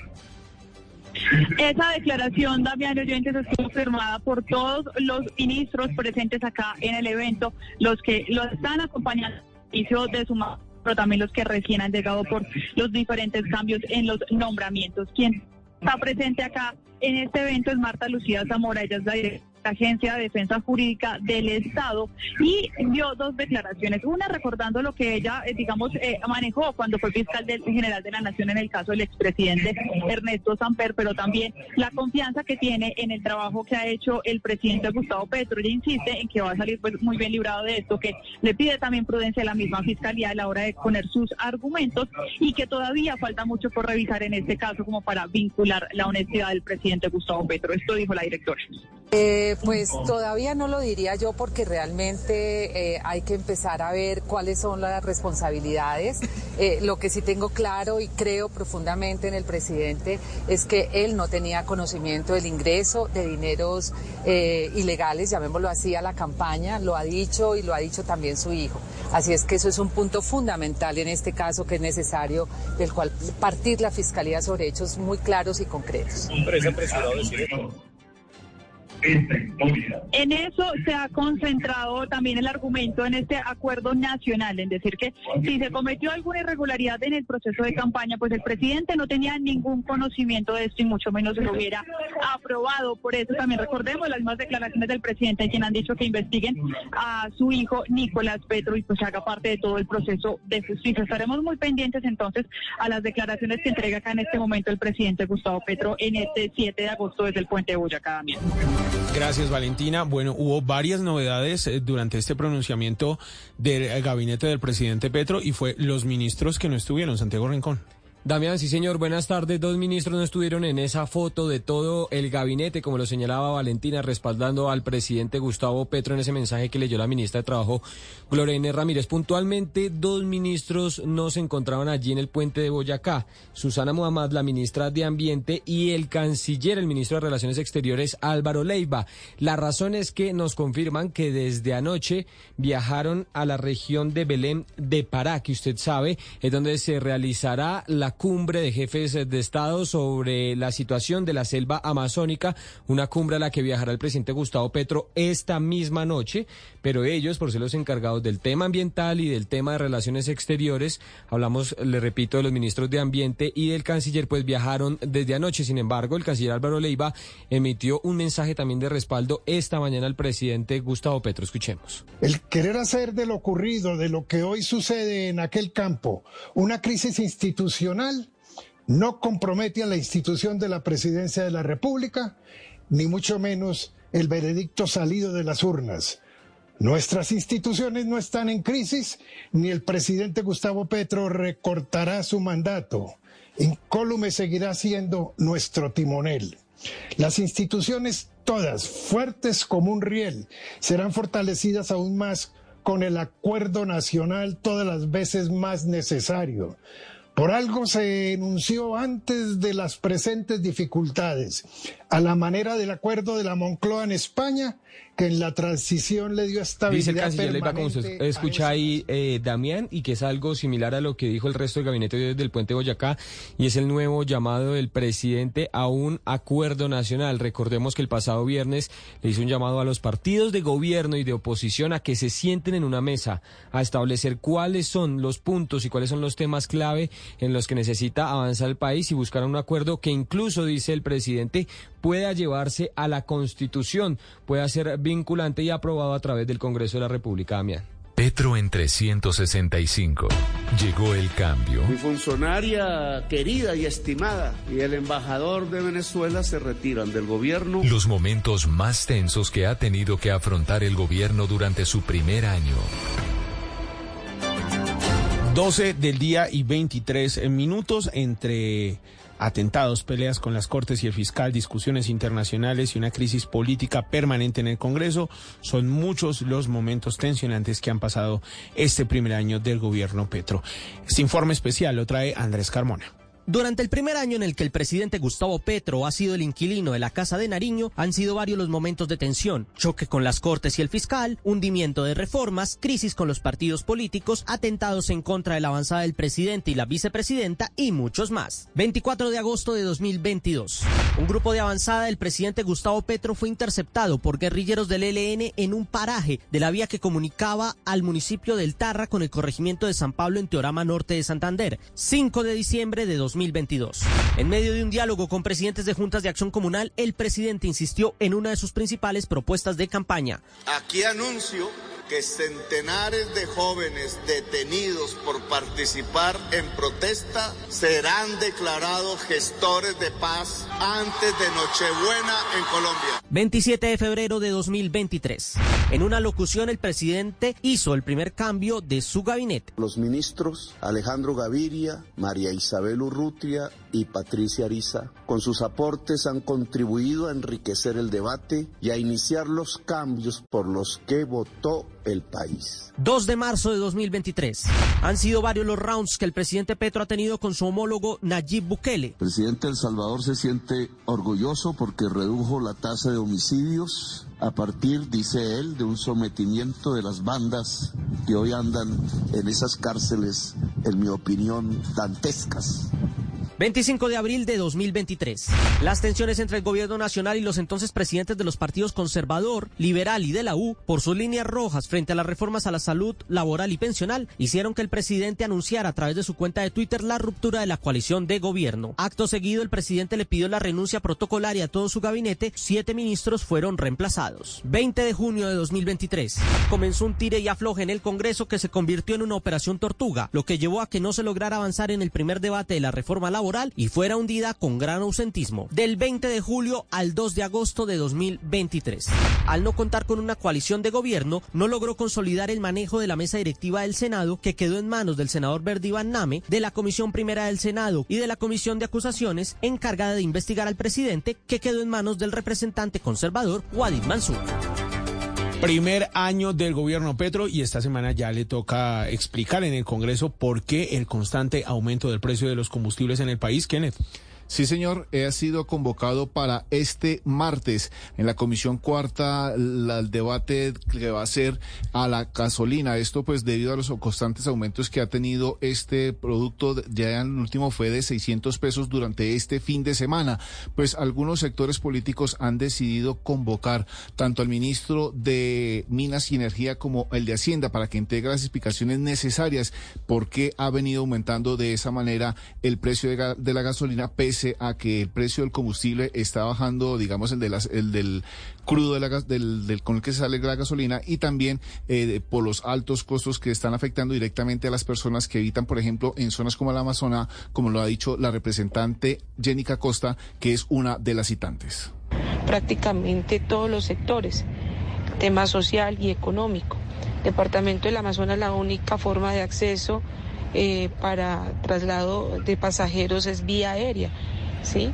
Y, se hace por necesidad, no por turismo.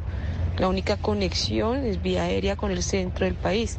Entonces los habitantes eh, del país, del departamento del Amazonas eh, pues está muy Con un galón de gasolina, más de 13 mil pesos fue con lo que se encontraron los conductores que viajan este puente festivo por el país. ¿Cómo avanza el plan retorno, Felipe García? Sí, señor, y para facilitar el regreso a Bogotá este lunes, puente festivo, la policía acaba de habilitar un reversible. Esta medida consiste, Damián, en habilitar todo el flujo vehicular en un único sentido desde Fusagasugá hacia Bogotá hasta las 12 de la medianoche para los viajeros que regresan. Recuerde usted, pico y placa regional de 12 a de 12 de la tarde a 8 de la noche. Ya empezó este pico y placa regional. Desde el mediodía hasta las 4 de la tarde solo pueden entrar vehículos terminados en placa par y de 4 a 8 de la noche solo pueden entrar los vehículos terminados en placa impar. Y en Santander está Boris Tejada. ¿Cómo avanza el plan retorno allí en Santander, Boris? Damián, una persona muerta en la vereda Bejarana del municipio de San Gil deja hasta este momento la operación Retorno en Santander. Esto debido a un accidente de un carro que atropelló a un peatón. Por ese motivo y teniendo en cuenta el aumento del tránsito que puede superar los 80 mil automotores, este lunes festivo las autoridades hicieron varias recomendaciones a los viajeros. Mayor de la Policía de Carreteras, Emanuel Bolívar.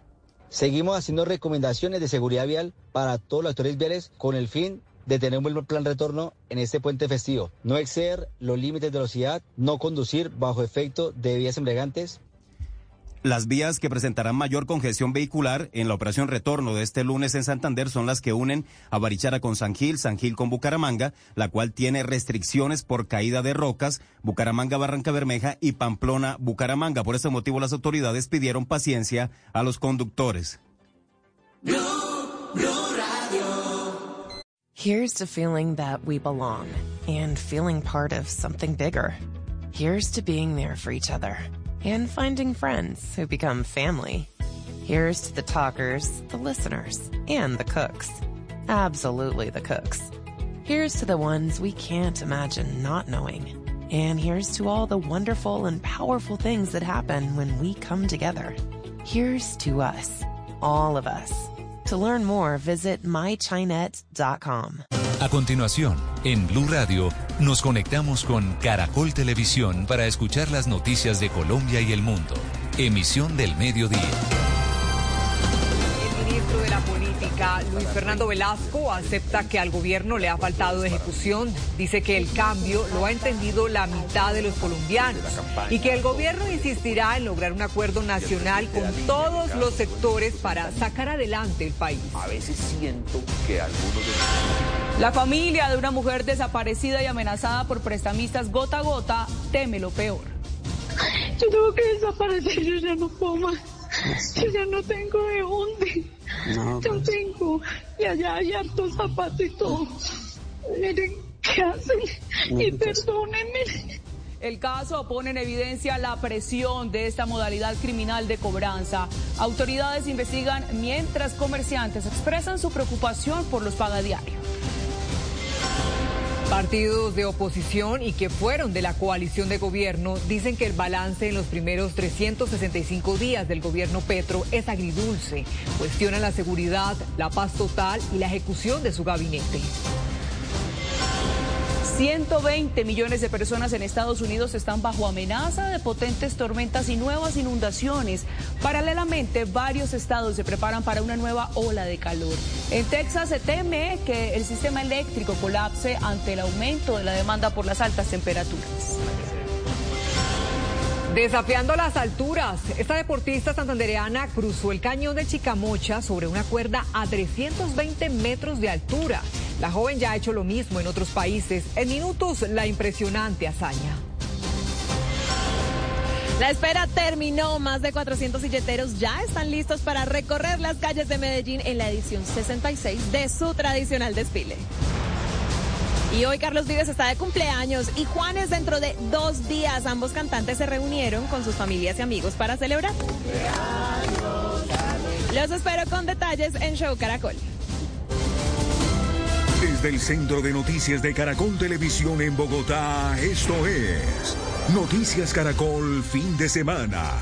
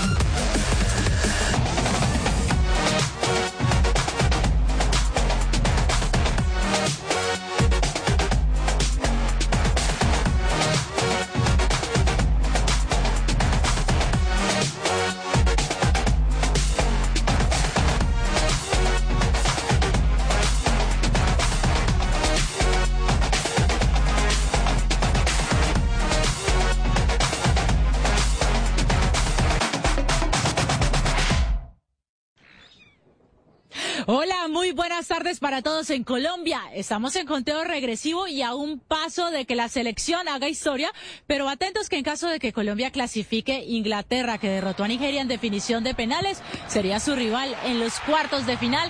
Pero primero lo primero, Colombia piensa únicamente en Jamaica. Una sola baja tendrá el profesor Nelson Abadía para este partido y ante la ausencia de Manuela Vanegas, la candidata más firme para reemplazarla es Ana María Guzmán, lateral que naturalmente juega por derecha, pero puede también hacerlo por la otra banda. Estar en una selección así tan grande y tan inmensa es una bendición.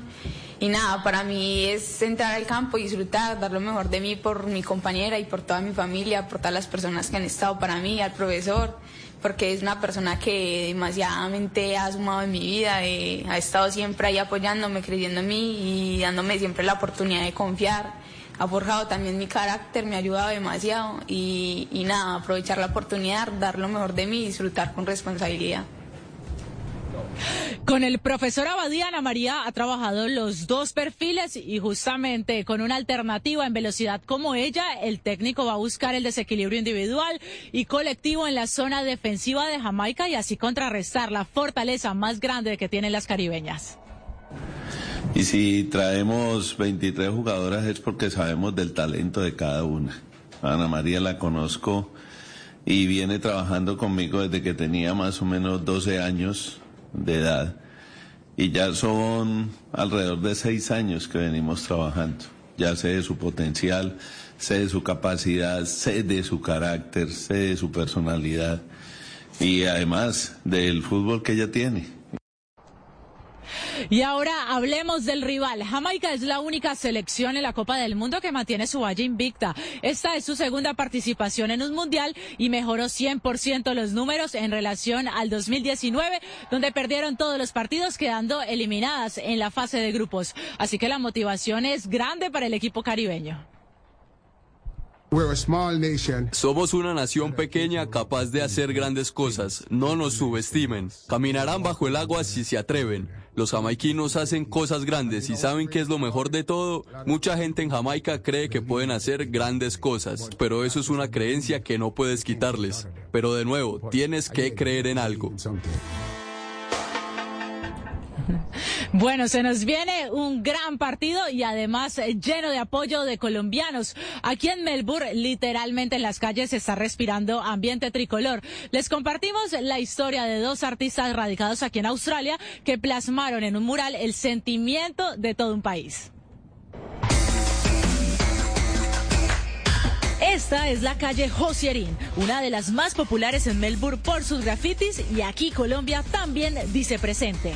La idea de este mural fue como meterle todos los elementos de la fauna en la flora colombiana. Todos sabemos que nuestro país es rico en naturaleza, en paisajes, en el folclore de la gente que se puede resaltar a través de todo este colorido. La diversidad y la selección fueron la fuente de inspiración para estos artistas. ¿En qué me inspiré? En la selección Colombia. En que se sintieran como cercanos a nuestro país estando por acá tan lejos. Y aunque no fue una tarea fácil por el clima y por los materiales, Julián y Carlos luego de 15 horas entregaron al mundo esta obra de arte. Al momento de empezar a pintar, todo el que pasaba por aquí como que propagaba la información, como que parce, hay un mural de Colombia, lo están haciendo. Y se regó la, se regó la, la bola, se regó, se agrandó más. Una vez más queda demostrado que Colombia juega de local en Australia. El arte esta vez se unió al apoyo para la selección que sueña conseguir inspirando a todos los colombianos. Los hinchas definitivamente están súper firmes con la selección que ilusiona conseguir haciendo historia en esta Copa del Mundo. Ya regresamos con más de la previa entre Colombia y Jamaica. 12.37 en Cali fue legalizada la captura de Andrés Ricci, el principal sospechoso de la muerte de Luzmeri Tristán y quien era la pareja sentimental de la deportista. Según la fiscalía, es el presunto autor del crimen. Cindy Rodríguez, ¿cómo avanza el proceso penal frente a este caso? Daniela Televidentes, mucha atención porque Noticias Caracol ha logrado establecer que la defensa de Andrés Gustavo Ricci buscará un preacuerdo con la Fiscalía General de la Nación. Esto, por supuesto, dentro de lo que el Código Penal le permita, porque recordemos que la Fiscalía lo imputará por el delito de feminicidio. Todo indica entonces que el empresario asumirá su responsabilidad eh, frente al crimen y ha dicho también la defensa que son conscientes que sea cual sea el escenario, es decir, con preacuerdo o sin él, su defendido deberá enfrentar una pena bastante larga. En ese momento, nosotros nos encontramos en el sur de Cali, en el Centro Deportivo Luzmeri Tristán, donde se lleva a cabo el velorio de la deportista. Continúan llegando decenas de amigos, eh, de familiares y, por supuesto, los aprendices deportivos eh, de Luzmeri eh, para rendir homenaje a la deportista. En una clínica de Cali permanece bajo observación médica y custodia de la policía Andrés Gustavo Ricci, el hombre que, según la fiscalía, presuntamente disparó contra Luzmeri Tristán y le ocasionó la muerte. En la noche de este domingo se cumplió la legalización de su captura en una audiencia que tuvo que adelantarse de manera virtual.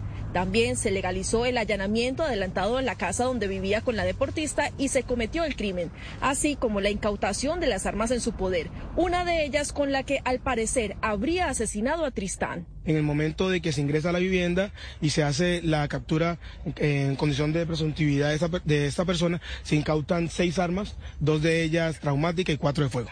Andrés Ricci y Luzmeri Tristán planeaban casarse en el mes de octubre. El empresario es reconocido en Cali por ser el representante legal de una empresa comercializadora de llantas. En su contra, la fiscalía cuenta con una cartografía de la investigación judicial con pruebas de balística, huellas y las conclusiones de medicina legal luego de la necropsia al cuerpo de la deportista. Material probatorio que expondrá en la audiencia de imputación de cargos. La señora gobernadora Clara Luz Roldán le ha pedido a las autoridades tanto de policía como de fiscalía hacia adelante las investigaciones pertinentes y de manera contundente para que se aclaren los hechos y los responsables paguen con la máxima pena por este lamentable hecho. Según las autoridades, las evidencias recolectadas apuntan a que se trataría de un feminicidio, por lo que la fiscalía pedirá que se le impute ese delito, así como el deporte ilegal de armas de fuego. Eh, presuntamente eh, parece un feminicidio, pero esperamos que las autoridades, la fiscalía, que es la autoridad encargada de esclarecer esa situación, de un parte y nos informe exactamente qué ocurrió. Se espera que en las próximas horas se definan los cargos por los que deberá responder el empresario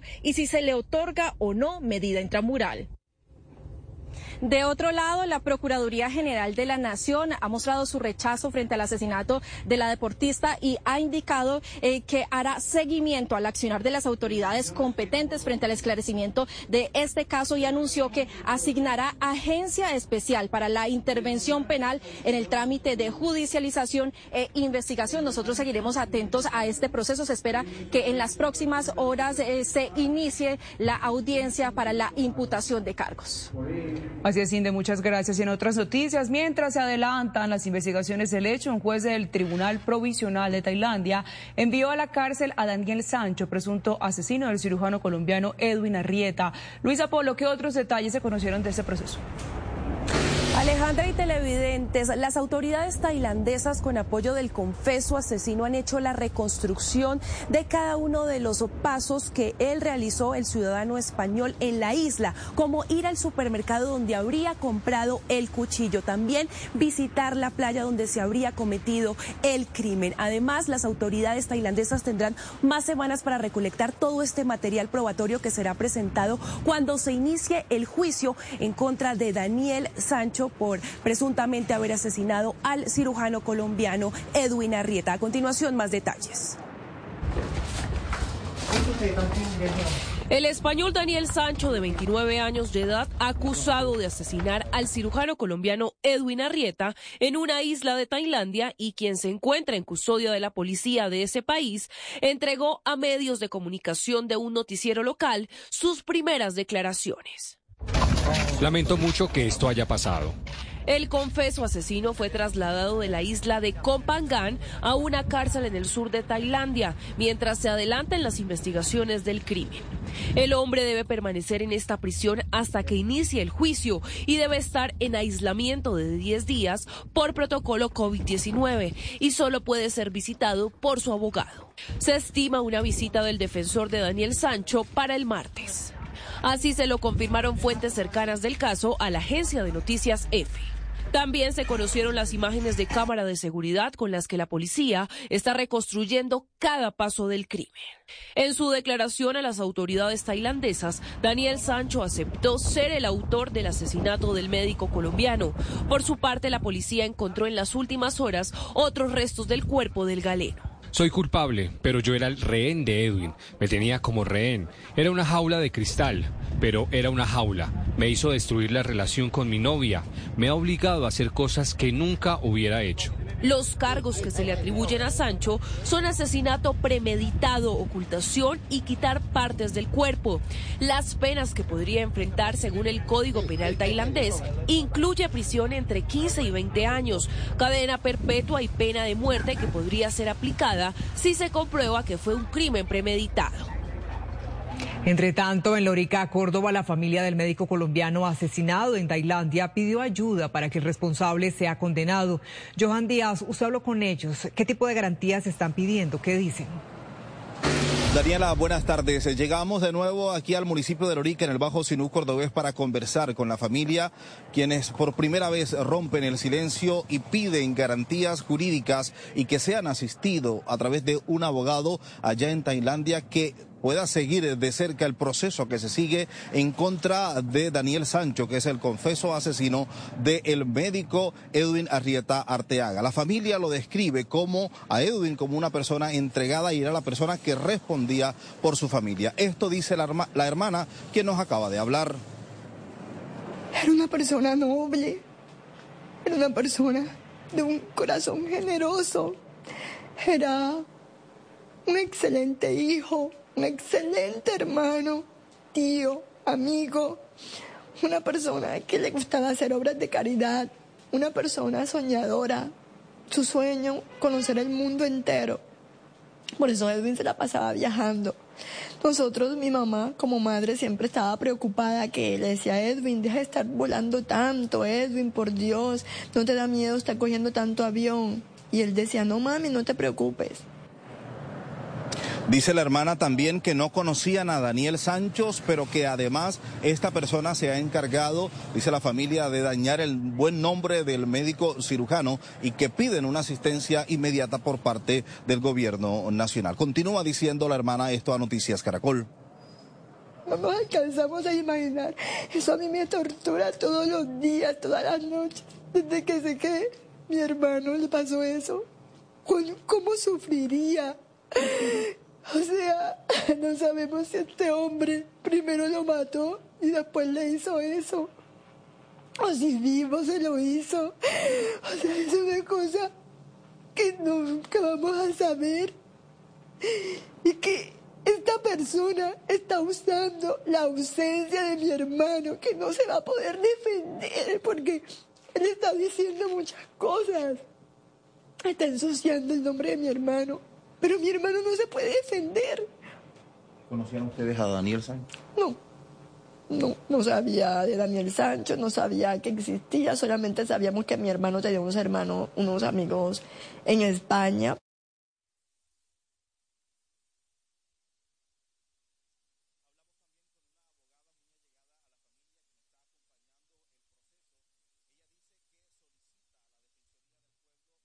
Ahora Blue Radio está en WhatsApp. Las noticias, el análisis y la opinión en su teléfono. Únase al canal de Blue Radio en WhatsApp y manténgase al día de forma rápida y segura. Blue, la alternativa. A la una de la tarde, en Blue Radio encuentras información. Es la una de la tarde en punto. Es un gusto seguir con ustedes en Blue Radio. Desarrollo de las historias del día. Donde a esta hora se acaban de tomar, como usted mencionaba, deportes, música y actualidad. Está hablando a esta hora el presidente. Inicia la tarde con un nuevo aire. Meridiano Blue. Con Ricardo Ospina y el equipo de noticias de Blue Radio, te acompañamos en cada momento del día, en todas partes, app móvil, streaming, redes sociales, visual radio en YouTube, bluradio.com y todas nuestras frecuencias en el país. Blue, más que radio. La alternativa. Los científicos de Blue Radio han creado el mejor despertador del mundo. No, no, no. El mejor despertador del mundo.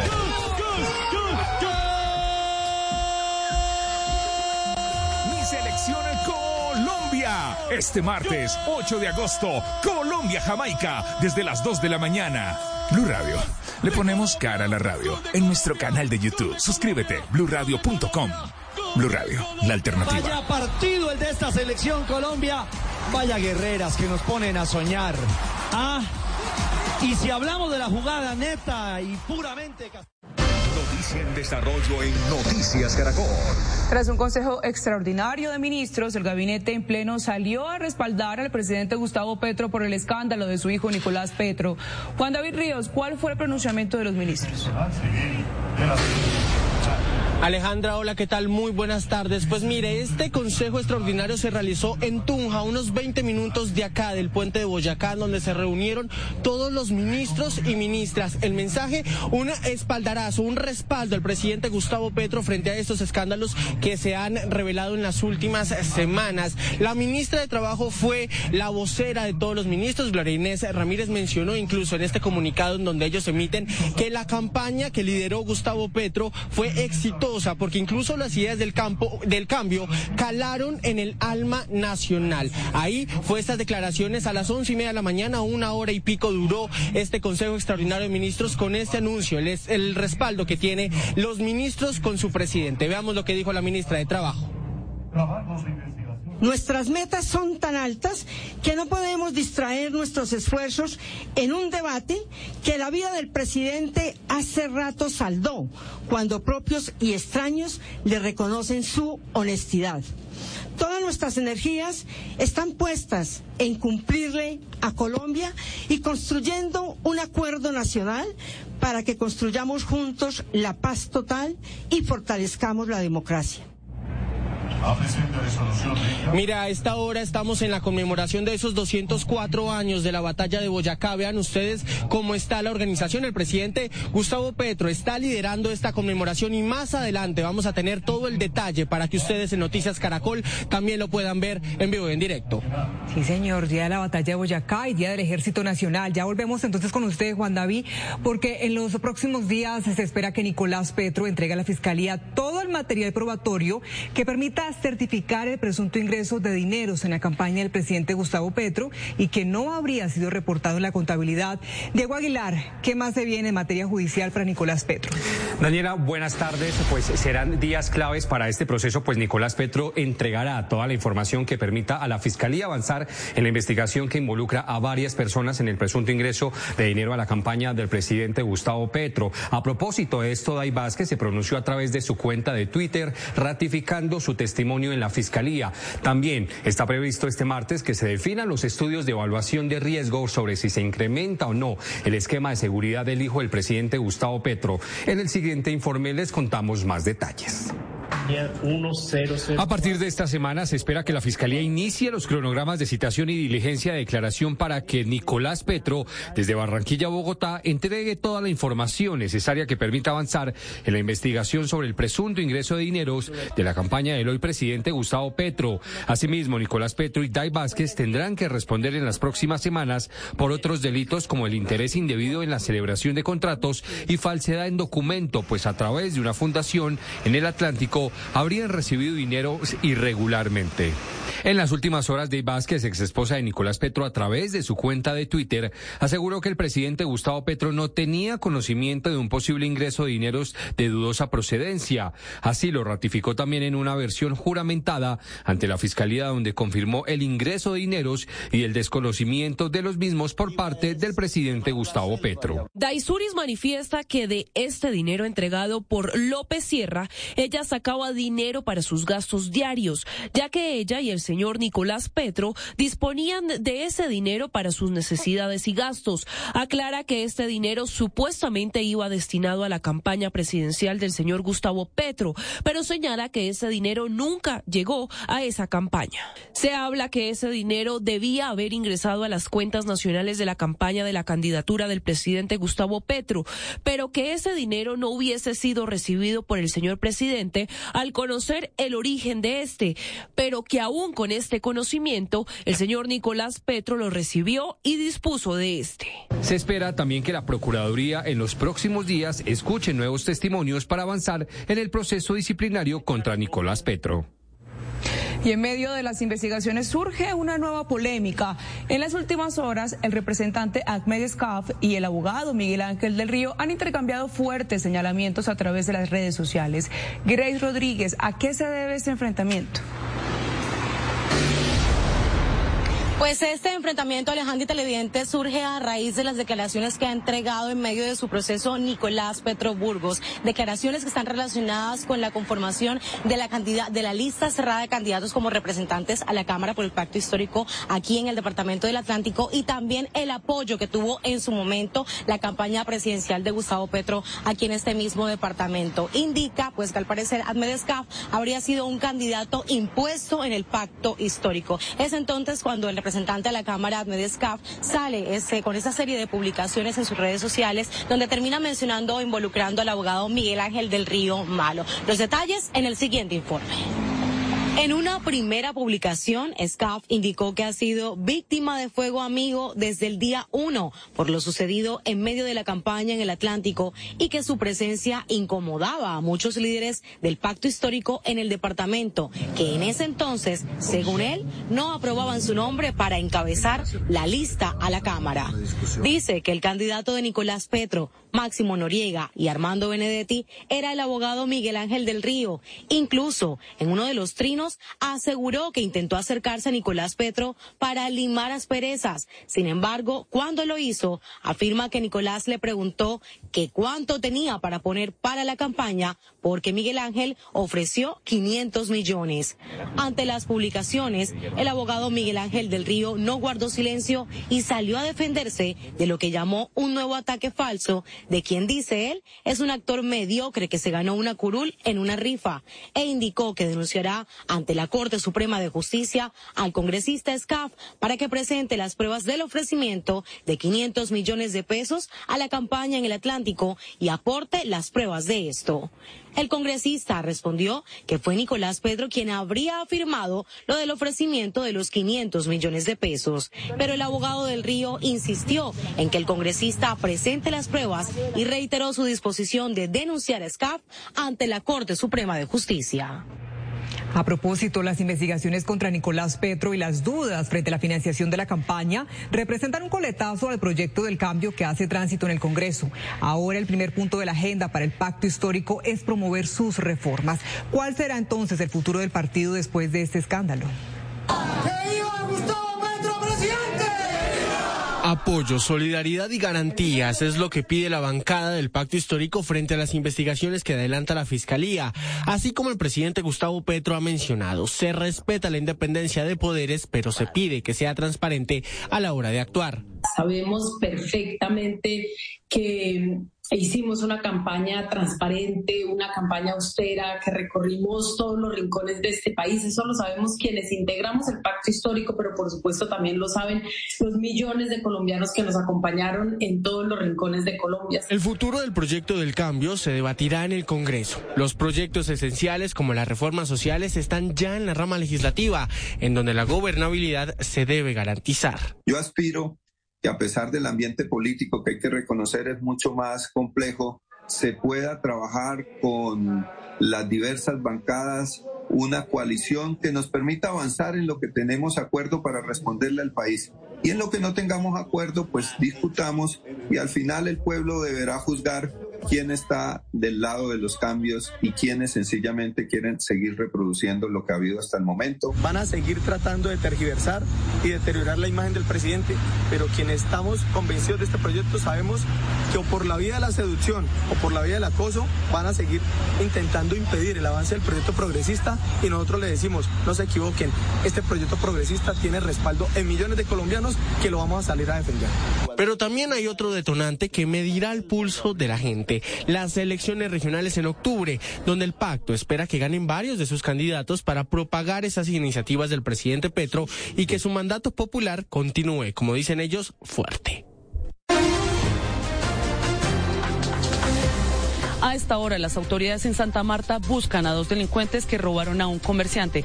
El atraco ocurrió en el occidente de la ciudad, en el barrio El Cundí, cuando la víctima se encontraba con su esposa y fue abordada por dos sujetos que lo intimidaron con arma de fuego. Al hombre le robaron su celular, dos pulseras y una cadena de oro. Los ladrones huyeron en una motocicleta. A esta hora las autoridades buscan a los responsables de un ataque que se registró aquí en la Comuna 7, en el barrio El Campestre, contra cuatro jóvenes que partían en un establecimiento público.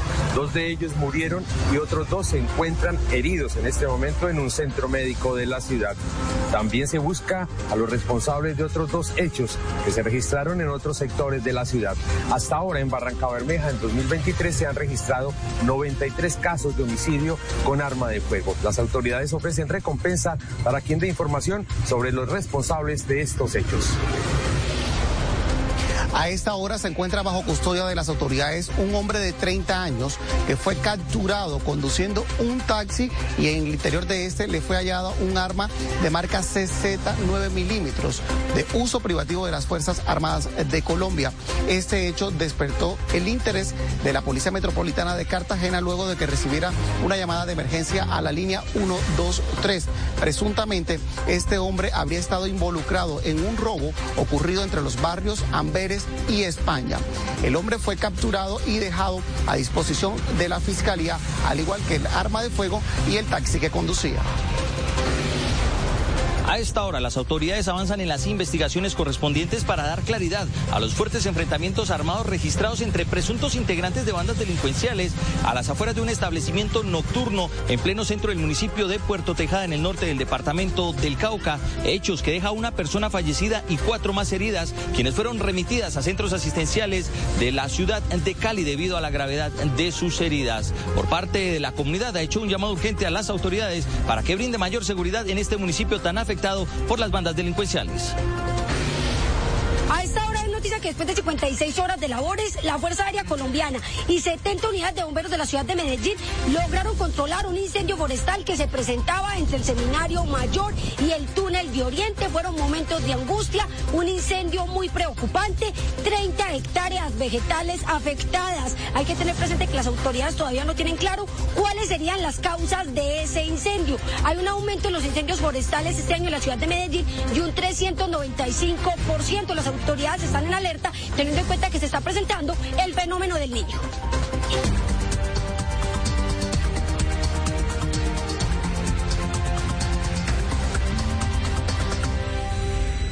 A esta hora se conmemoran 204 años de la batalla de Boyacá.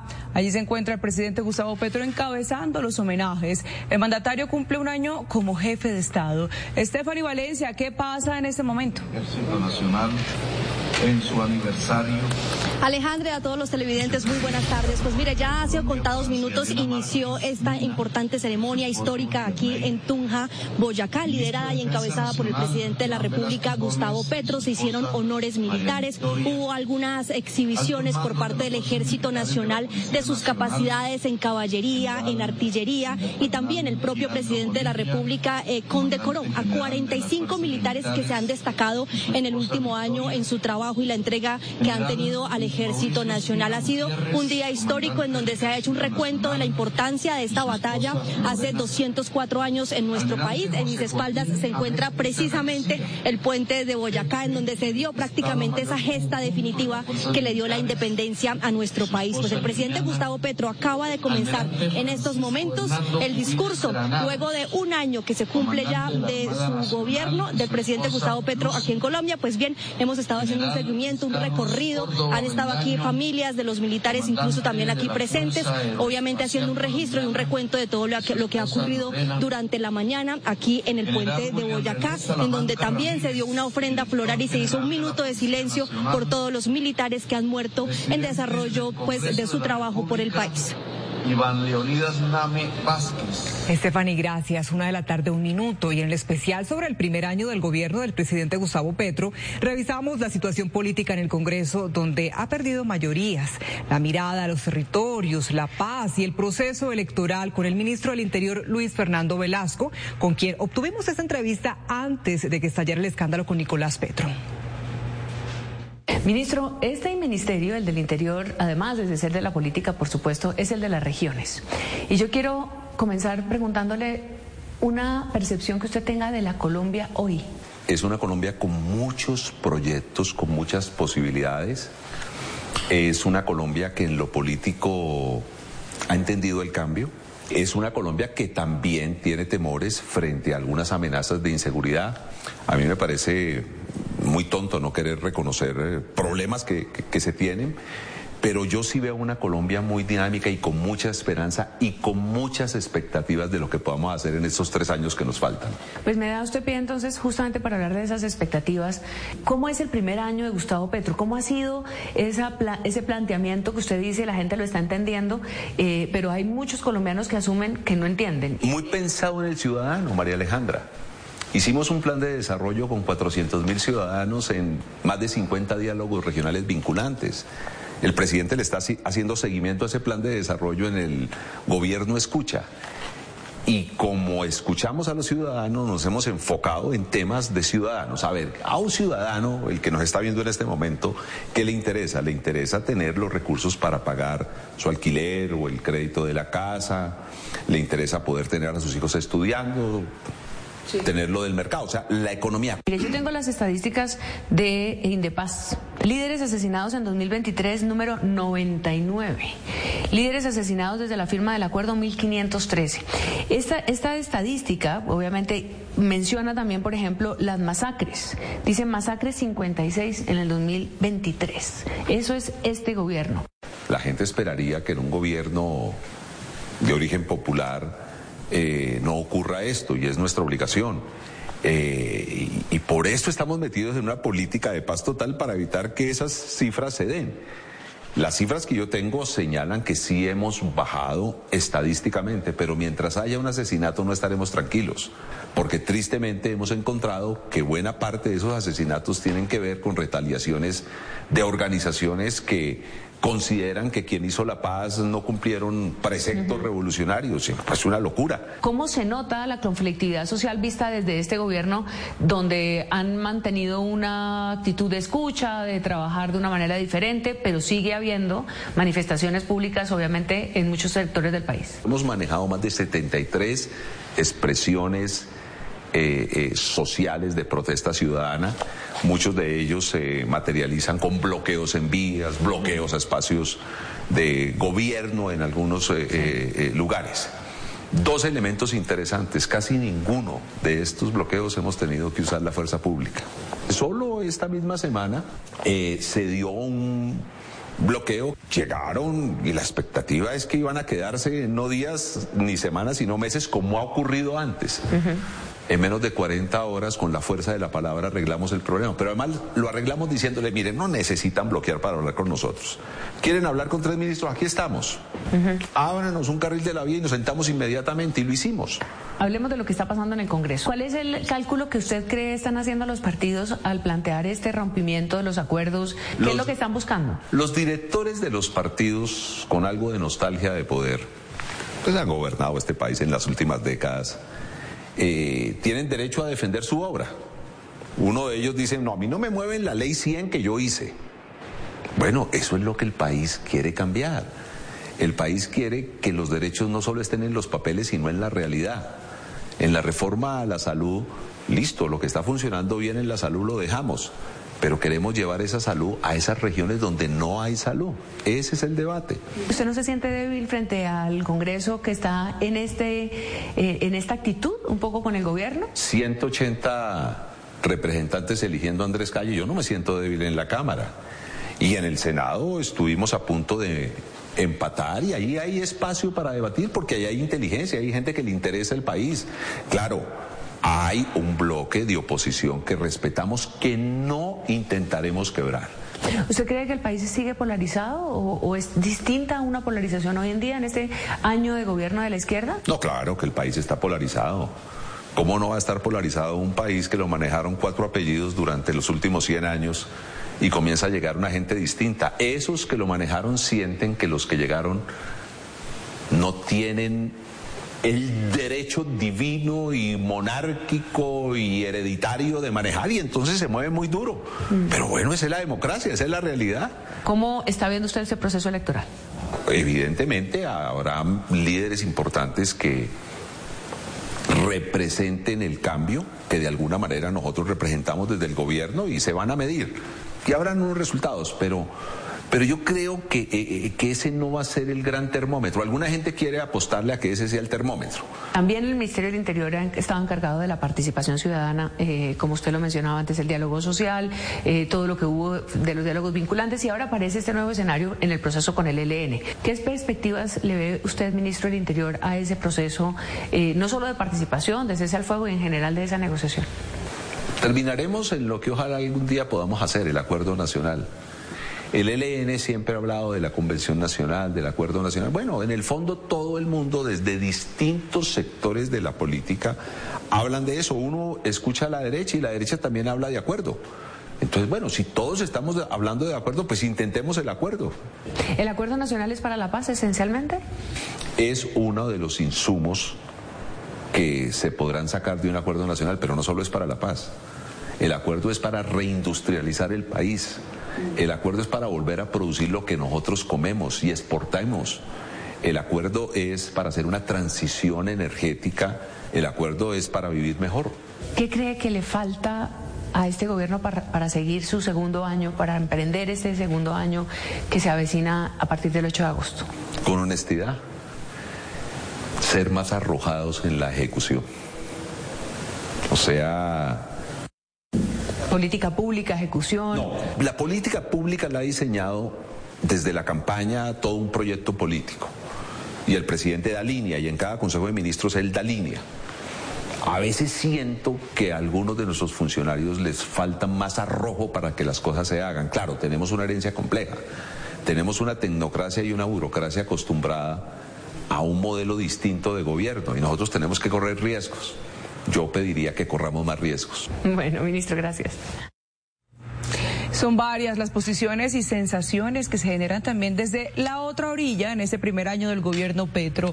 La oposición y los partidos que en su momento se unieron a la coalición hablan de estos 365 días. Nicole Huitrago, ¿qué balance hacen los congresistas? Alejandra y televidentes, buenas tardes. Mire, el balance que hacen estos congresistas está en el siguiente margen, entre agridulce y decepcionante en este primer año de gobierno. Estamos hablando de las visiones que tienen actualmente los partidos de oposición, Centro Democrático Cambio Radical, pero también partidos como el de la U y Conservador, que recordemos fueron parte de esa coalición de gobierno y se retiraron, terminaron siendo independientes después de fuertes tensiones